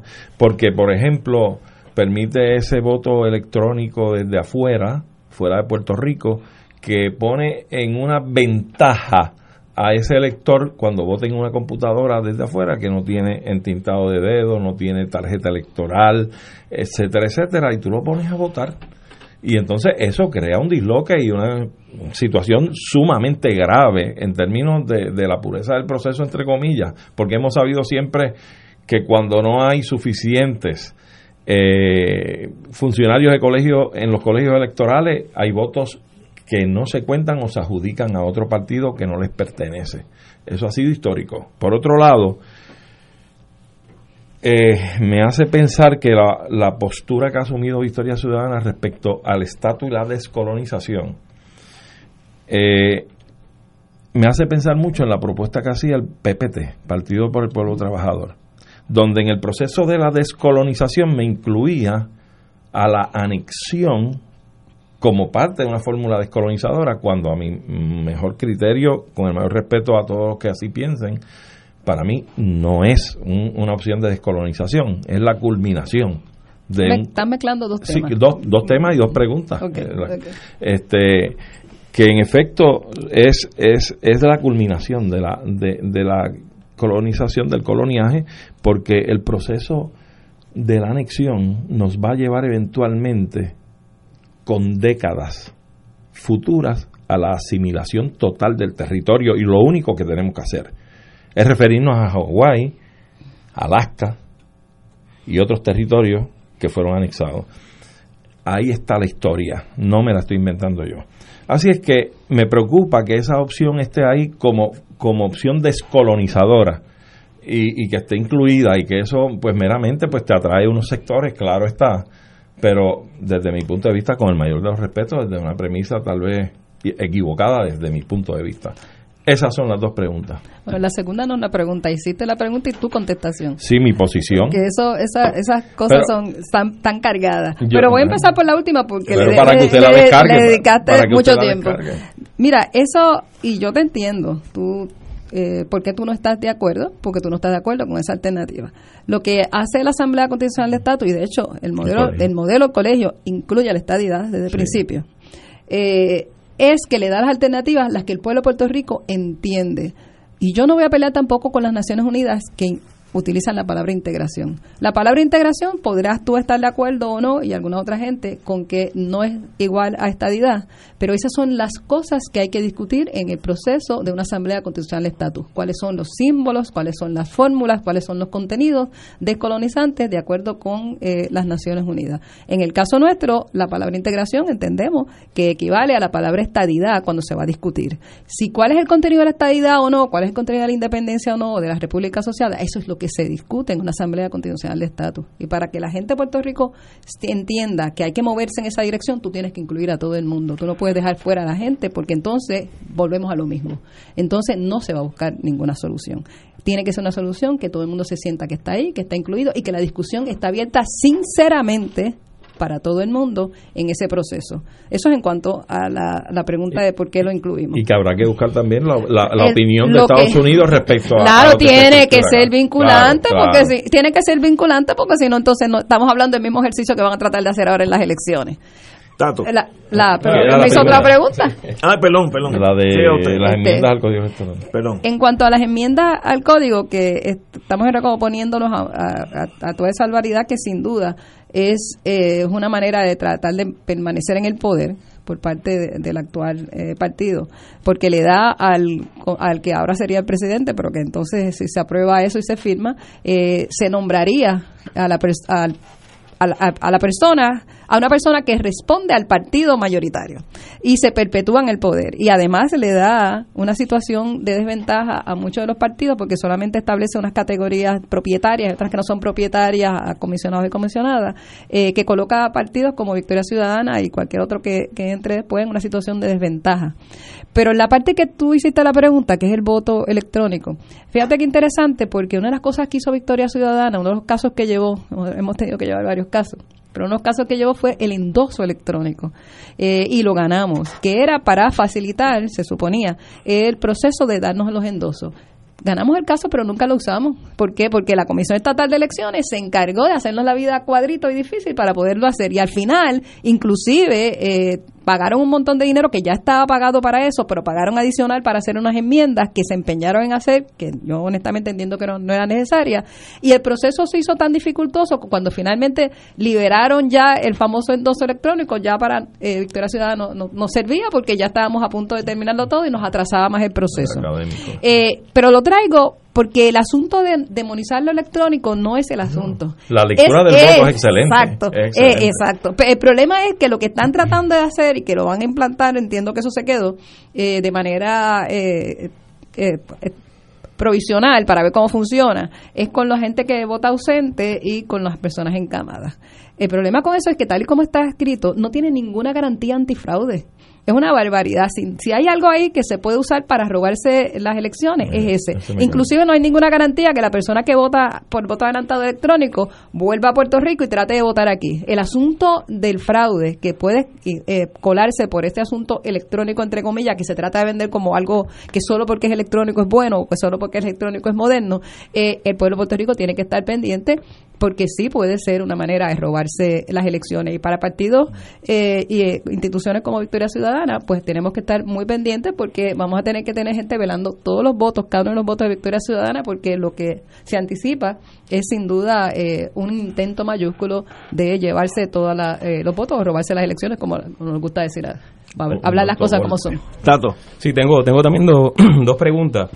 Eh, una realmente pregunta con, con comentario, pero antes quisiera eh, expresar mi, admiración y reconocimiento a Ana Irma. Nos conocemos eh, hace unos cuantos años, hemos participado en, muchos espacios y organizaciones amplios, heterogéneos de, de, lucha contra la Junta de Control Fiscal y anteriormente cuando el movimiento sindical se opuso a la ley 7 frente a la gobernación de, de Luis Fortuño.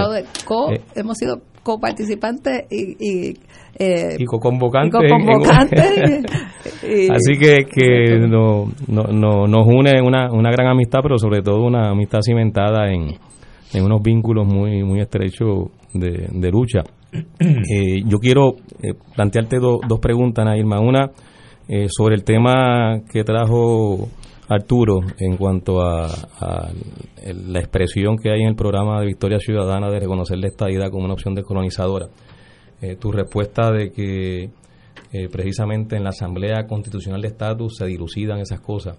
Eh, yo creo que ahí hay una contradicción, no sé si tú la ves y es la pregunta que te hago, porque lo que hace esa afirmación en el documento de Victoria Ciudadana es que resuelve la discusión. Es decir, si, si estás ya reconociendo que la estadidad es una opción descolonizadora, y una de las funciones que además reconoce que debe tener la Asamblea Constitucional de Estatus es que precisamente discuta, porque además en el caso de la estadidad, lo que establece la legislación internacional, particularmente las Naciones Unidas en las dos resoluciones que se mencionan, la 15, 1415 y la 1541, es la integración que no está hablando de la anexión como en Puerto Rico se habla de, la anexión. Eh, pues algo que tiene que discutirse precisamente en la Asamblea Constitucional de Estatus, pero la afirmación que hace el programa de Victoria Ciudadana adelanta esa discusión porque está resolviéndola, en la medida en que ya categóricamente reconoce que es una opción descolonizadora. Yo creo que ahí hay una contradicción y fue de las cosas que, que, públicamente yo expresé y otros compañeros cuando lo vimos este, así expuesto en el programa y, que todavía sostenemos que, es una afirmación eh, a nuestro juicio equivocada. Eh, lo segundo que quería plantearte eh, ustedes en Victoria Ciudadana, a la luz de todo lo que ha pasado, eh, luego de los huracanes Irme María, el desprecio, la incapacidad del gobierno de Estados Unidos de forma deliberada de atender la, la, situación de devastación que había en Puerto Rico, eh, lo que ocurrió también con los sismos, lo que está ocurriendo ahora con el coronavirus. ¿No les parece que el asunto principal que va a tener que enfrentar Victoria Ciudadana o quien salga con más votos en las elecciones de noviembre es resolver el problema de la falta de poderes políticos para poder decidir las cosas básicas, no, no ya estrategia económica, no ya cómo nosotros podemos eh, elaborar eh, la manera o las formas de responder a estrategias económicas para eh, reconstruir una base económica o construir una base económica, fortalecer nuestras industrias o nuestras eh, empresas y empresarios. Esa falta de poderes políticos es demasiado imponente para quien llegue a la administración del gobierno, más aún con una junta de control fiscal. Es decir, la confrontación inmediata, la confrontación inmediata que va a tener quienes salgan beneficiados con el voto electoral eh, al otro día de las elecciones es la incapacidad de gobernar por estas limitaciones y estas consideraciones. Lo cual implica que entonces el discurso eh, político, sobre todo ahora, previo a las elecciones, eh, desde mi punto de vista, tiene que hacer énfasis a esa realidad eh, innegable y además inminente que va a tener la, organización que pueda salir en las elecciones de noviembre 3 de este año. Eh, eso se, se ha mantenido en discusión en cuanto a, ustedes entonces incluirlo en el discurso, porque ahora no lo veo. Ahora veo mucho énfasis en buen gobierno, que no haya corrupción, romper el bipartidismo, pero el problema principal, a mi juicio, es ese. eso no es, eso no es, no es que no sea importante, son problemas pero el principal, incluso para tener buen gobierno, sin corrupción, para manejar eh, el, asunto de, los demás asuntos, asuntos, valga la redundancia, que son este, indispensables y cotidianos, eh, sin la capacidad política es muy difícil que, se pueda eh, avanzar ni una pulgada en, el proceso. Esa sería la, la segunda pregunta. Tenía una tercera, pero la dejo después que Julio. No, tú, sabes, porque hemos trabajado en un montón de cosas y, y conoces mucha la gente que estamos en Victoria Ciudadana que eh, muchas de esas respuestas que tú estás buscando estamos trabajando. Lo que tenemos ahora es el panorama de la agenda urgente, que es un modelo mucho más general, pero que estamos trabajando en eso porque estamos muy conscientes que la gente necesita respuestas concretas. Eh, sí hay un panorama duro, que quien gane las elecciones, y apostamos que será Victoria Ciudadana, tiene que enfrentar, que es el que tú acabas de decir. Por eso es que cuando hablamos de los tres puntos, los ponemos a la misma vez porque no solamente la el rescate de las instituciones públicas, la reconstrucción social, económica, fiscal, ambiental, sino la descolonización, es que hay que trabajar las tres cosas juntas. Sin duda, las respuestas tienen que ir unas cosas de la mano. Las preguntas, las preguntas sobre ir identificando cuando nos damos contra esa, esa pared que tú dices, esa en el camino hay que irlas identificando sin duda y hay que irlas mencionando por su nombre. Pero a la gente eh, hay que ir dando también respuesta de cosas posibles que se pueden ir haciendo. Sin duda, en confrontación con la Junta y enfrentar de frente es una de ellas, hay que, hay que hacerlo.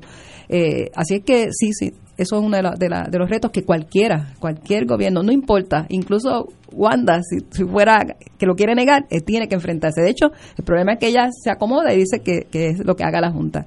No, pues no, puede ser de esa manera. Y uno de, los, de los retos que tiene cualquier entidad política que quiera darle una esperanza al pueblo de Puerto Rico es buscar y dar alternativas de desarrollo económico también para Puerto Rico, desarrollo económico que vayan de la mano eh, con ir dejando atrás el asunto de la dependencia en muchos sentidos. Así que empoderar al pueblo de Puerto Rico en el aspecto económico el aspecto fiscal, sin duda, son de las respuestas eh, que hay que dar, que van de la mano en la búsqueda de, ese confrontamiento y de dejar atrás toda la cuestión eh, que, nos, que, tenemos ahora y que nos ata las manos. Esos son los retos, esos sin duda son los retos. Vamos a una pausa y regresamos con el doctor Muriente. Fuego Cruzado está contigo en todo Puerto Rico.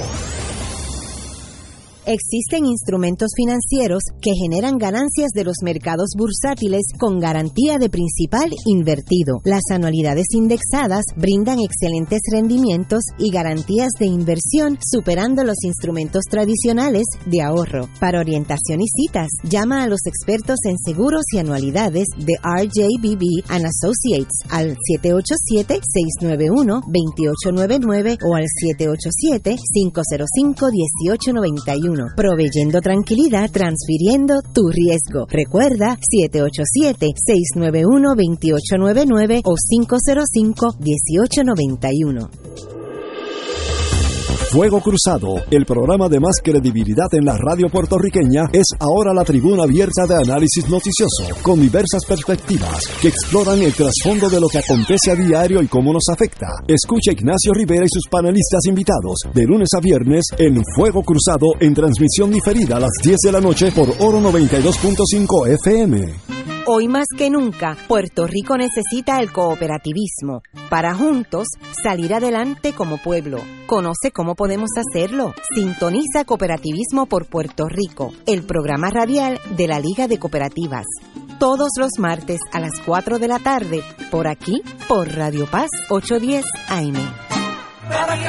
Te invitamos todos los domingos a la una de la tarde por Radio Paz 810 AM y los sábados a las 7 de la mañana por Oro 92.5 Cuidando la Creación con la hermana Lisi y sus colaboradores. Entrevista, mensajes educativos y dándole voz a grupos que ayudan a cuidar la creación en el mundo. Recuerda por Radio Paz 810 AM, una de la tarde, domingo, sábado por Oro 92.5 FM a las 7 de la mañana.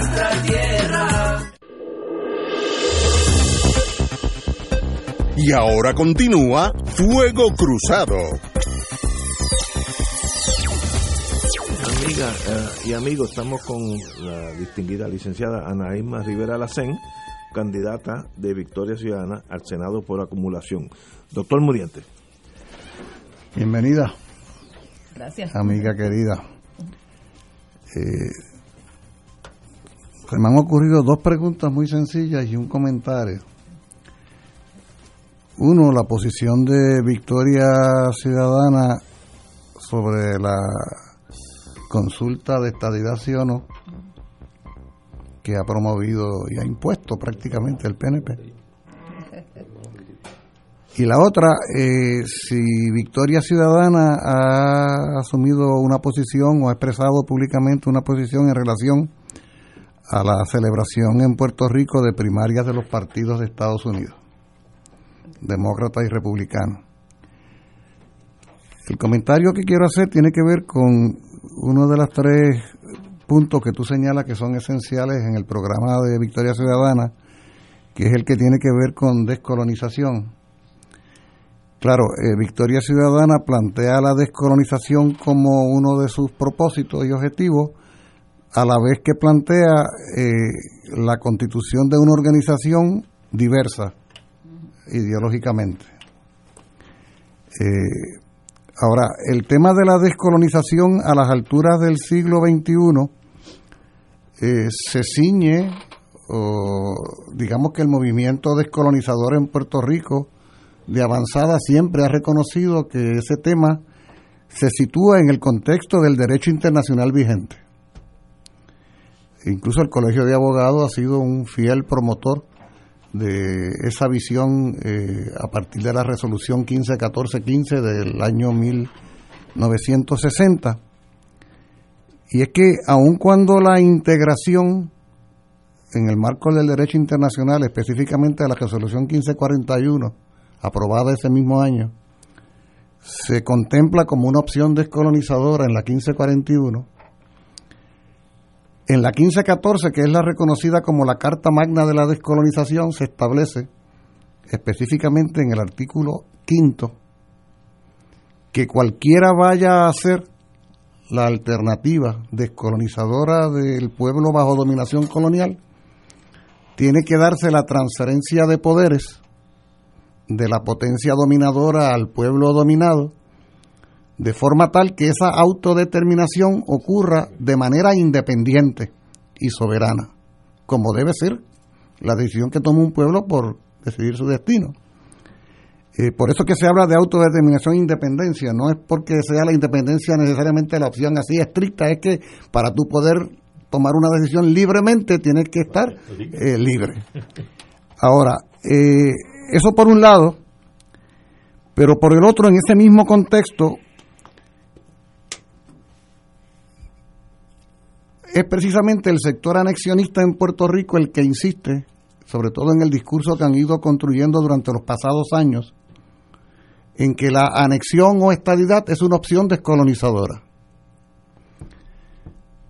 Podemos coincidir que en la resolución 1541-15 se establece la integración como una opción, en la letra del, del derecho internacional. Pero es que la anexión o estadidad no constituye derecho. O sea, e, e, es, es, una opción eh, que se cancela a sí misma en lo que es la relación Puerto Rico-Estados Unidos, en la medida en que nosotros, los puertorriqueños y puertorriqueñas, podríamos tener a lo sumo derecho a preferir la estadidad. Pero nosotros no podemos imponerle al Congreso de Estados Unidos que nos anexe, porque la anexión o estadidad es una prerrogativa soberana del Congreso de Estados Unidos. Entonces, en ese sentido, estaríamos nosotros elevando la categoría de reconocimiento de opción descolonizadora lo, algo a lo que a todas luces no tenemos ningún derecho, que es el derecho a ser Estado de Estados Unidos, como no tenemos el derecho a formar parte de ningún otro país si fuera el caso. Por consiguiente, al nosotros, al, en el caso de Victoria Ciudadana, al Victoria Ciudadana reconocer como opción descolonizadora la, la anexión, por un lado, obvia el planteamiento de la 1514 sobre transferencia de poderes y por otro lado, implícitamente establece que nosotros de alguna manera tenemos derecho a eso. A lo único que nosotros tenemos derecho, inalienable, como dice el discurso del derecho internacional, es a la autodeterminación e independencia. Es más, no tenemos derecho a la libre asociación. Tampoco. Eso es pacto. Porque la libre asociación depende de que la otra parte quiera asociarse contigo. Correcto. Ah, que para tú poder asociarte libremente tienes que primero ser libre, sí pero igual no te asocias con nadie si la otra parte no le interesa asociarse contigo. Por lo tanto, el único derecho inalienable, el único de todos los considerados, es el de la autodeterminación e independencia. Eh, los estadistas insisten en que la estadidad es un derecho que tenemos los puertorriqueños, pero eso no es cierto. No es cierto, por lo tanto, yo no entiendo cómo nosotros vamos a reivindicar eh, como alternativa descolonizadora, lo que constituye en todo caso, insisto, y con esto completo el pensamiento, una prerrogativa soberana del Congreso de los Estados Unidos de América y de nadie más. Insisto, podemos pegar pasquines en todo el país diciendo quiero ser Estado y ellos ni para acá miran porque ellos solo anexan cuando les conviene e interesa irrespectivamente de lo que piense el pueblo que va a ser anexado. No, Victoria Ciudadana no es una opción política, eh, para promover la estadidad, la independencia ni la libre asociación, sino que respeta a las personas que tienen cualquiera de las opciones que acabamos de decir y entendemos que a través de todo lo que tú acabas de decir de Naciones Unidas se debe promover precisamente la discusión de esas opciones que entendemos que sí son reconocidas, como el mismo Colegio de Abogados siempre ha reconocido, que donde dice integridad, en el caso de Puerto Rico se tiene que hablar de estadidad, como en el caso de Francia se habla de, de, de, otro, de otro tipo de, denominación. Eh, así es que la gente en Puerto Rico, tú no le dices integración, le dices estadidad. Toda esa discusión que ustedes dos han tenido, ustedes tres, es la que hay que hacer en la Asamblea Constitucional de Estatus. Y yo no voy a dejar fuera a la gente que crea en la estadidad y les voy a decir, ustedes están equivocados, ustedes no, que hay que discutirlo. Usted hay que convencer al pueblo de Puerto Rico en la que sea la alternativa que, eh, que el pueblo de Puerto Rico esté de acuerdo en las diferentes alternativas, porque los contenidos tienen, ustedes saben que hay que discutirlo, cada uno de los contenidos, ya tanto el de la estadidad como como el de la libre asociación o el de la independencia y tiene que ser un proceso vinculante. Pero la Asamblea Constitucional de Estatus tiene una cosa interesante y ustedes lo saben, que es que se convoca primero por el pueblo de Puerto Rico, precisamente. En el ejercicio de eso que tú hablas de la soberanía, precisamente el pueblo de Puerto Rico se convoca desde el pueblo de Puerto Rico pero se convoca precisamente eh, para esa discusión y para que sea vinculante, pues hay una parte, pues sí, que hay que hay que negociar con eh, los Estados Unidos, porque los Estados Unidos, como tú acabas de decir, puede decir que no a alguna de esas opciones, incluyendo la, la, la independencia. Estados Unidos puede decir, pues yo estoy dispuesta a reconocer la independencia, pero no le voy a dar ningún ningún proceso de, de salida, que es una cosa que hay que negociarla.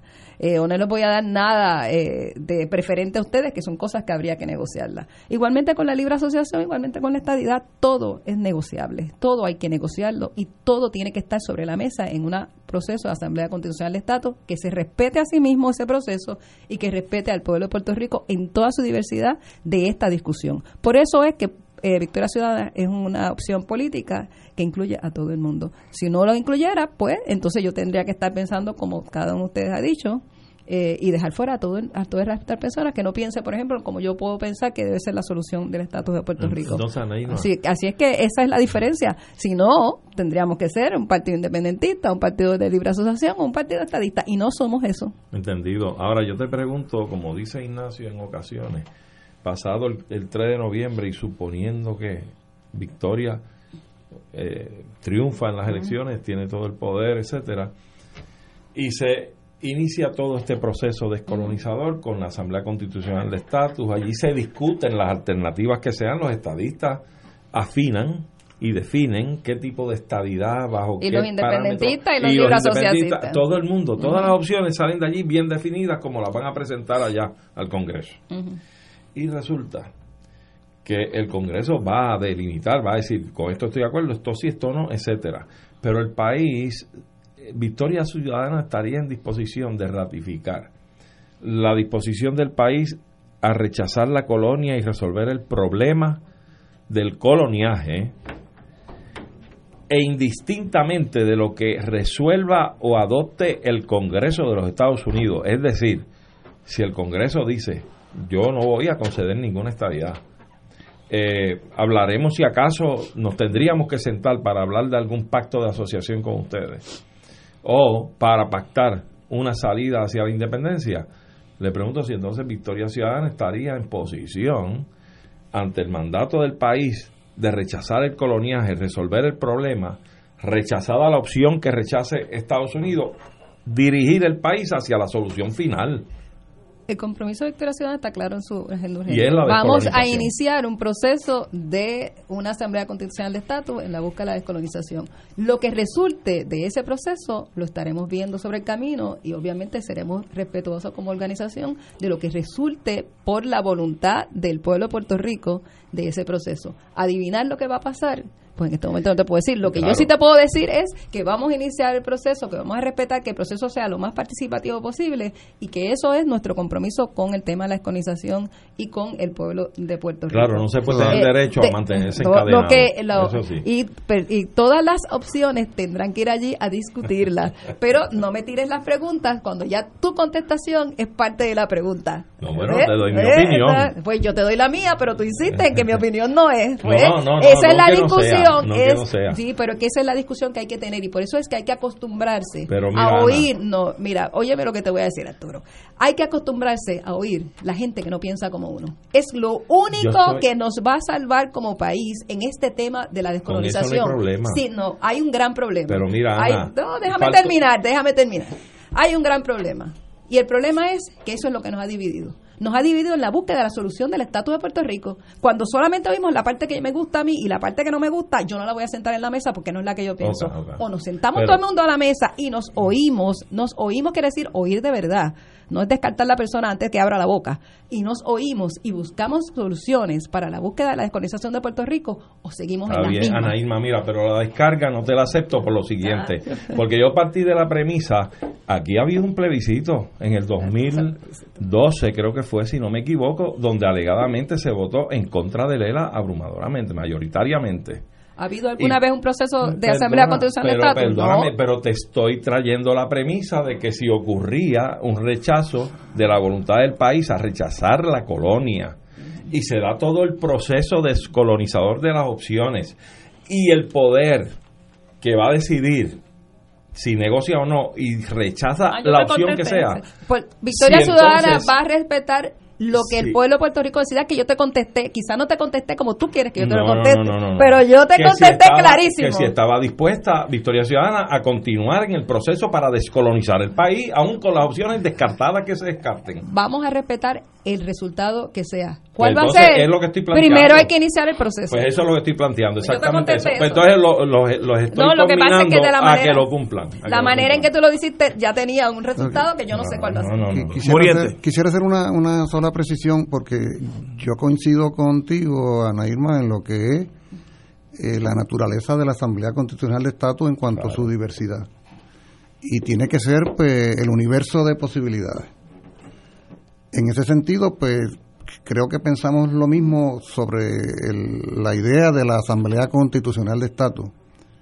Bueno, lo que pasa es que Victoria Ciudadana no es la Asamblea Constitucional de Estatus. Por lo tanto, en ese sentido, eh, esa, esa, eh, por ejemplo, ese último planteamiento que tú acabas de hacer, de que nosotros respetaremos lo que sea la voluntad final, por ejemplo, yo te diría entonces, quiere decir que Victoria Ciudadana, visto así, estamos teorizando, ¿verdad? Quiere decir que si aquí se diera, que de hecho no sé, es que no sería la voluntad del pueblo la estadidad, sería la imposición por parte del Congreso. Quiere decir que si esa fuera la opción, Victoria Ciudadana la aceptaría. Tú acabas de decir exactamente lo que yo acabo de, de decir, que tu pregunta es una contiene una contestación. tú no me pues, estás haciendo ninguna pregunta. Tú me estás diciendo a mí ya una cuestión, una pues, alternativa por la estadidad. Mira, el proceso de la Asamblea Constitucional de Estado obliga a que uno tiene que sentarse a oír las demás personas. ¿Cuál va a ser el pero resultado? ¿cómo piensa yo Victoria no sé. Ciudadana? ¿Qué es lo que tú quieres? Que yo te diga aquí, yo no te voy a decir define, eso. ¿Cómo se define Victoria Ciudadana en cuanto a preferencia de estatus? Se define como una entidad que cree que la descolonización hay que hacerla a través de un instrumento como la Asamblea Constitucional de Estado y que el pueblo de Puerto Rico inicie ese proceso y tome soberanamente en las decisiones que son descolonizantes, que entendemos que la estadidad sí está ahí, la independencia y la libre asociación, una decisión con ese proceso y que sea vinculante con los Estados Unidos. Y entre, ese eh, grupo de opciones eh, no hay ninguna que prefiera Victoria Ciudadana. Te acabo de decir lo que es la posición nuestra. Por eso no hay ninguna en particular. Te estoy diciendo que nosotros creemos que Puerto Rico es una colonia y que tiene que iniciar un proceso de descolonización con una asamblea constitucional de estatus. Me puedes hacer la misma pregunta 500 veces y te voy a contestar lo mismo. Está bien, pero no te incomoda. yo, yo te lo estoy diciendo tranquilamente. Por eso, sí, claro. Me lo puedes buscar de una manera o de otra y yo te voy a contestar lo mismo. Sí, lo que pasa es que tú me estás respondiendo que la posición de Victoria Ciudadana corresponde a la idea de la diversidad de la Asamblea Constitucional de Estatus porque la Asamblea Constitucional de Estatus no se abanderiza con ninguna posición en particular en el proceso. Llegará la posición de Victoria Ciudadana es que Puerto Rico tiene que descolonizarse. Eso lo he estado diciendo desde que empezamos, lo decimos donde quiera. Lo, bueno, eso mismo dicen los anexionistas. Tú podrás querer. Eso mismo Rivera Chat dice eso. Yo te puedo decir cuál es, cuál es, cuál sería mi opción, pero yo creo que, que yo no vine a eso y no, voy a entrar en eso porque esa es la esa es esa es la cáscara la posición incómoda y es incómoda pero es valiente. Que tiene Victoria Ciudadana es que nos unimos para buscar la descolonización con todo el pueblo de Puerto Rico, con toda la fórmula y que la gente se oiga buscando la descolonización. Hay que acabar la colonia en Puerto Rico, pero hay que oír las voces y tiene que ser un proceso vinculante. Tenemos que ir a una pausa, pero antes de esto vamos a continuar con Anaíma. Se, se ha extendido el, el tiempo, pero mejor gastado no, no, no hay forma. Pero tienes un, un admirador. Cito, mi candidata, punto, Irma es persona especial, punto, Harry Anduce. Así que por lo menos tiene un voto ahí. Está, adelante ahí. Saludos, saludos a Harry. Vamos a una pausa y regresamos con Ana Irma Rivera Lacen. Fuego Cruzado está contigo en todo Puerto Rico. Ante la posibilidad del inicio de una cadena de contagio con el coronavirus, el uso de medidas básicas de prevención serán de gran importancia para todos. Si está enfermo o bajo sospecha de estarlo, manténgase en su casa aislado y disminuya el contacto con otras personas. Manténgase informado de fuentes oficiales médicas y de salud pública para no crear confusión. Protéjase del coronavirus y otras enfermedades transmisibles. Este mensaje es una aportación de servicio público de la Asociación Médica de Puerto Rico, Clínica Borinquen Medical Services y esta emisora. Fuego Cruzado, el programa de más credibilidad en la radio puertorriqueña, es ahora la tribuna abierta de análisis noticioso, con diversas perspectivas que exploran el trasfondo de lo que acontece a diario y cómo nos afecta. Escucha Ignacio Rivera y sus panelistas invitados de lunes a viernes en Fuego Cruzado en transmisión diferida a las 10 de la noche por Oro 92.5 FM. Dale una vuelta al mundo los viernes a las 2 de la tarde y repasa las noticias y acontecimientos más relevantes, los sucesos que trascienden límites territoriales y sus protagonistas son objeto de discusión y análisis de nuestro panel. Para ampliar la perspectiva noticiosa de nuestra audiencia, emprende una vuelta al mundo. Cada viernes, comenzando a las 2 de la tarde por...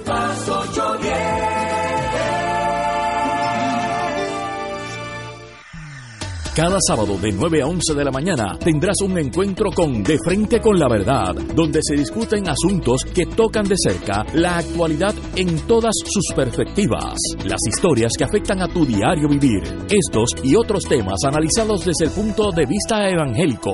De Frente con la Verdad, todos los sábados de 9 a 11 de la mañana por Radio Paz 810. Y ahora continúa Fuego Cruzado.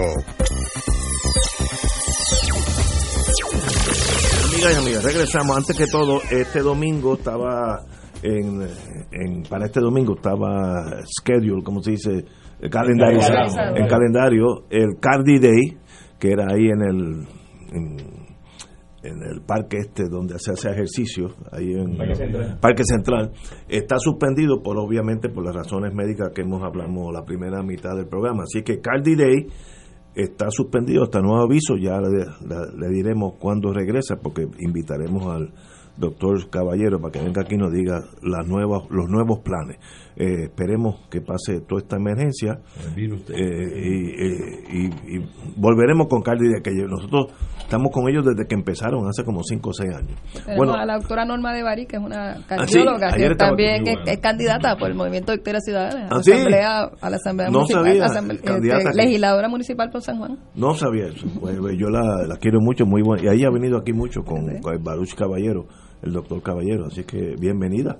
No sabía que estaba en, en, Victoria Ciudadana. Tengo una pregunta para ustedes cuatro. Obviamente la inclinación de ustedes, eh, todos equivocados, no es hacia la anexión.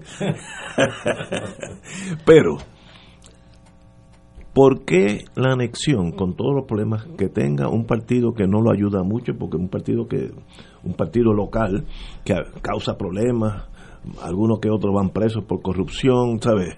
No, el último gobernador se tuvo que ir de Puerto Rico, o sea, no, no ha sido un panorama que te diga, oye, ese partido que es sólido, lleva la estabilidad casi solo. No, a pesar del partido, la estabilidad continúa. Y el, y el Partido Nuevo sigue siendo, ya veremos noviembre 9, 3, eh, el, el partido mayoritario. Como decía Gallizá, que en paz descanse mi querido hermano, para que el PNP pierda, alguien tiene que ganarle. ¿Qué fuerza hay que le pueda ganar el PNP? Y entonces la otra fase es, ¿por qué hay tantos PNP? Cuando digo PNP, estadistas, yo, yo los mezclo. eh, explíquenme, cualquiera de ustedes, empezando por Ana Irma, ¿qué, qué, caso, qué, qué ha sucedido en esta sociedad que el partido mayoritario es uno aquel que se quiere unir a la nación en, en forma estadía. Si lo logra o no, eso es otra cosa. Si Estados Unidos quiere o no, eso es otra cosa. Vamos Pero la pregunta no es esa. Es ¿Qué pasa aquí? ¿Qué está sucediendo? ¿Qué ha sucedido? El, la muerte del Partido Popular, no sé, este, ustedes digan, Anaima. Yo no, esa pregunta yo creo que no soy la persona que la debo contestar, pero sí yo te puedo decir que en términos de mayoritario, cada día más el, la mayoría del partido, de los, dos partidos que se han estado eh, eh, sustituyendo uno al otro, alternándose en las elecciones, esas mayorías cada día son más chiquitas. O sea, las elecciones no se están ganando aquí por esas inmensas mayorías que se veían antes. Así que, no, no, o sea, que esa, eso que la premisa tuya, eh, a cada día se hace menos. Pero, esperamos que en estas próximas elecciones eso se va a ver más todavía. Pero en el sistema americano, que es el que tenemos, eh, este, en inglés se dice winner takes all. Aunque ganes por un voto, ganas completo. Pero mira, Ignacio. Eh, ¿Por qué? ¿Por qué sucede eso? Porque hay tanta gente. Ignacio, mira, yo, creo que no. Una panorámica bien breve, bien breve. Puerto Rico tenía, y yo creo que si nos vamos a, fines del dominio español en Puerto Rico y los primeros años del gobierno norteamericano en el país, y hasta la mitad del pasado siglo, Puerto Rico tenía una vocación por su identidad nacional, por la independencia. Y el ejemplo que voy a dar más conciso es 1950, los actos revolucionarios de el 30 de octubre, la revolución del 50, el nacionalismo.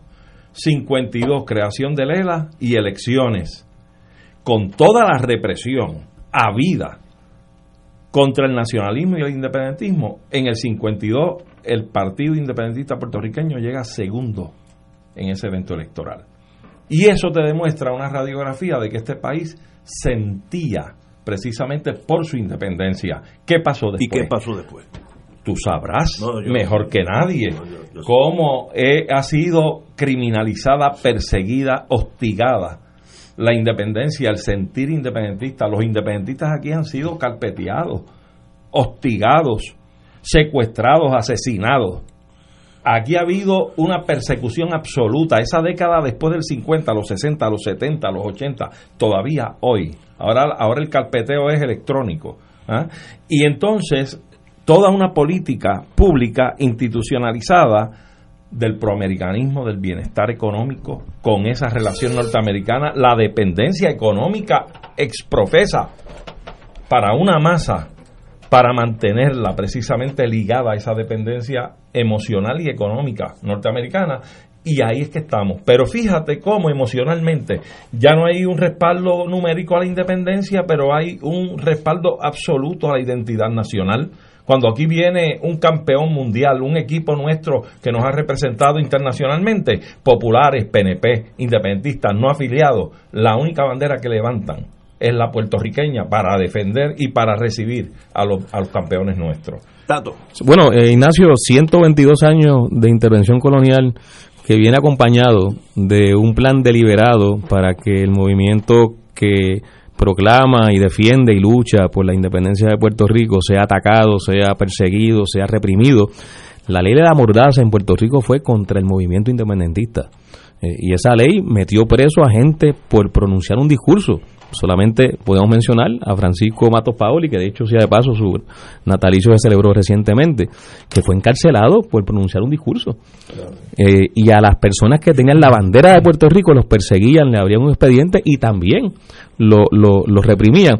Y a eso se une todo un proceso económico, de dependencia económica, mediante el cual también se han creado los elementos materiales para que un sector de la población piense que no hay posibilidades más allá de lo que es la dependencia para poder atender sus necesidades y esa es la base social, la base social sobre la que se ha montado el Partido Anexionista, el Partido Nuevo Progresista y también el Partido Popular Democrático, ese, ese nivel de, de dependencia. Sin embargo, como dice Arturo, el movimiento independentista ha triunfado en unos asuntos que son innegables y que constituyen hoy la base sobre la cual Puerto Rico, nosotros, el pueblo puertorriqueño, seguimos teniendo eh, la voluntad y el deseo de reafirmarnos y lograr nuestra, nuestra independencia.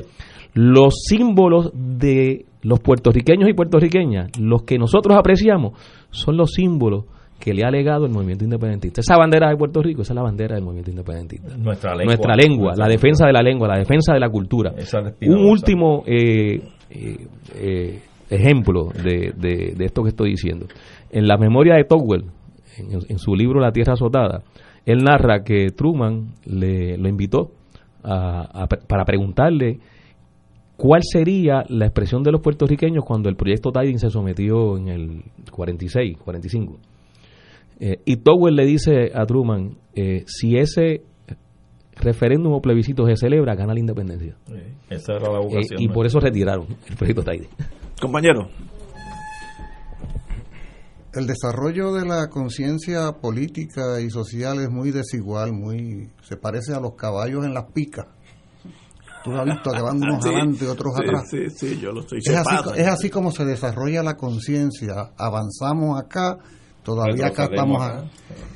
Y en Puerto Rico el avance de la conciencia nacional ha hecho que la generalidad de los puertorriqueños estemos profundamente insatisfechos con el modelo económico, político y social que vivimos.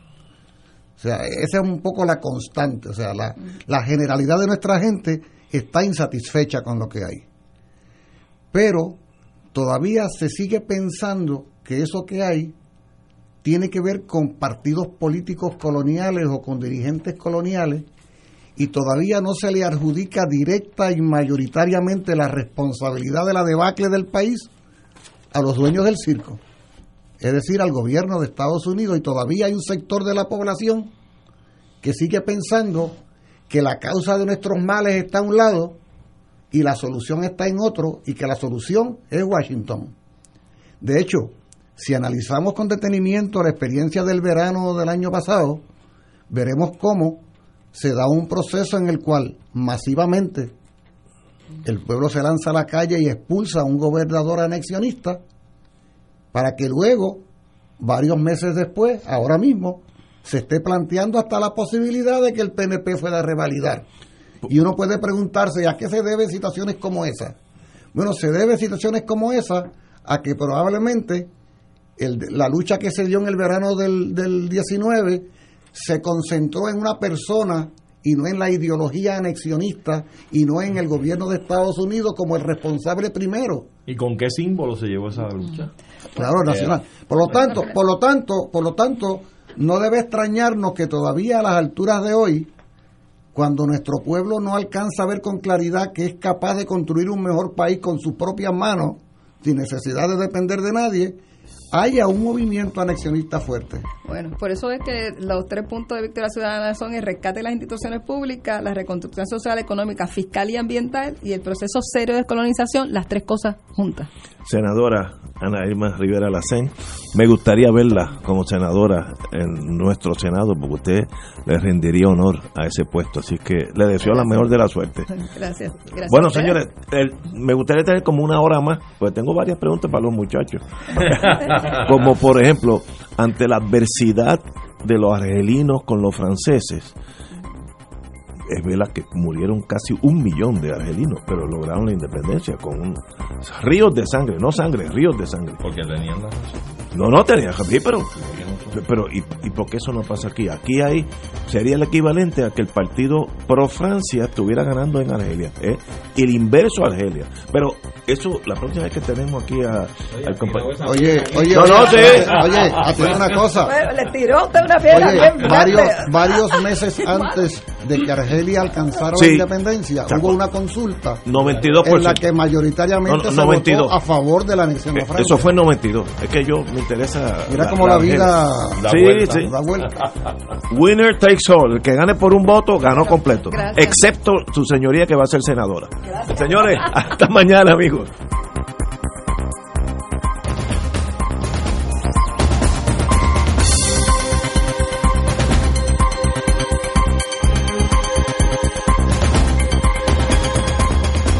Esta emisora y sus anunciantes no se solidarizan necesariamente con las expresiones vertidas en el programa que acaban de escuchar. Radio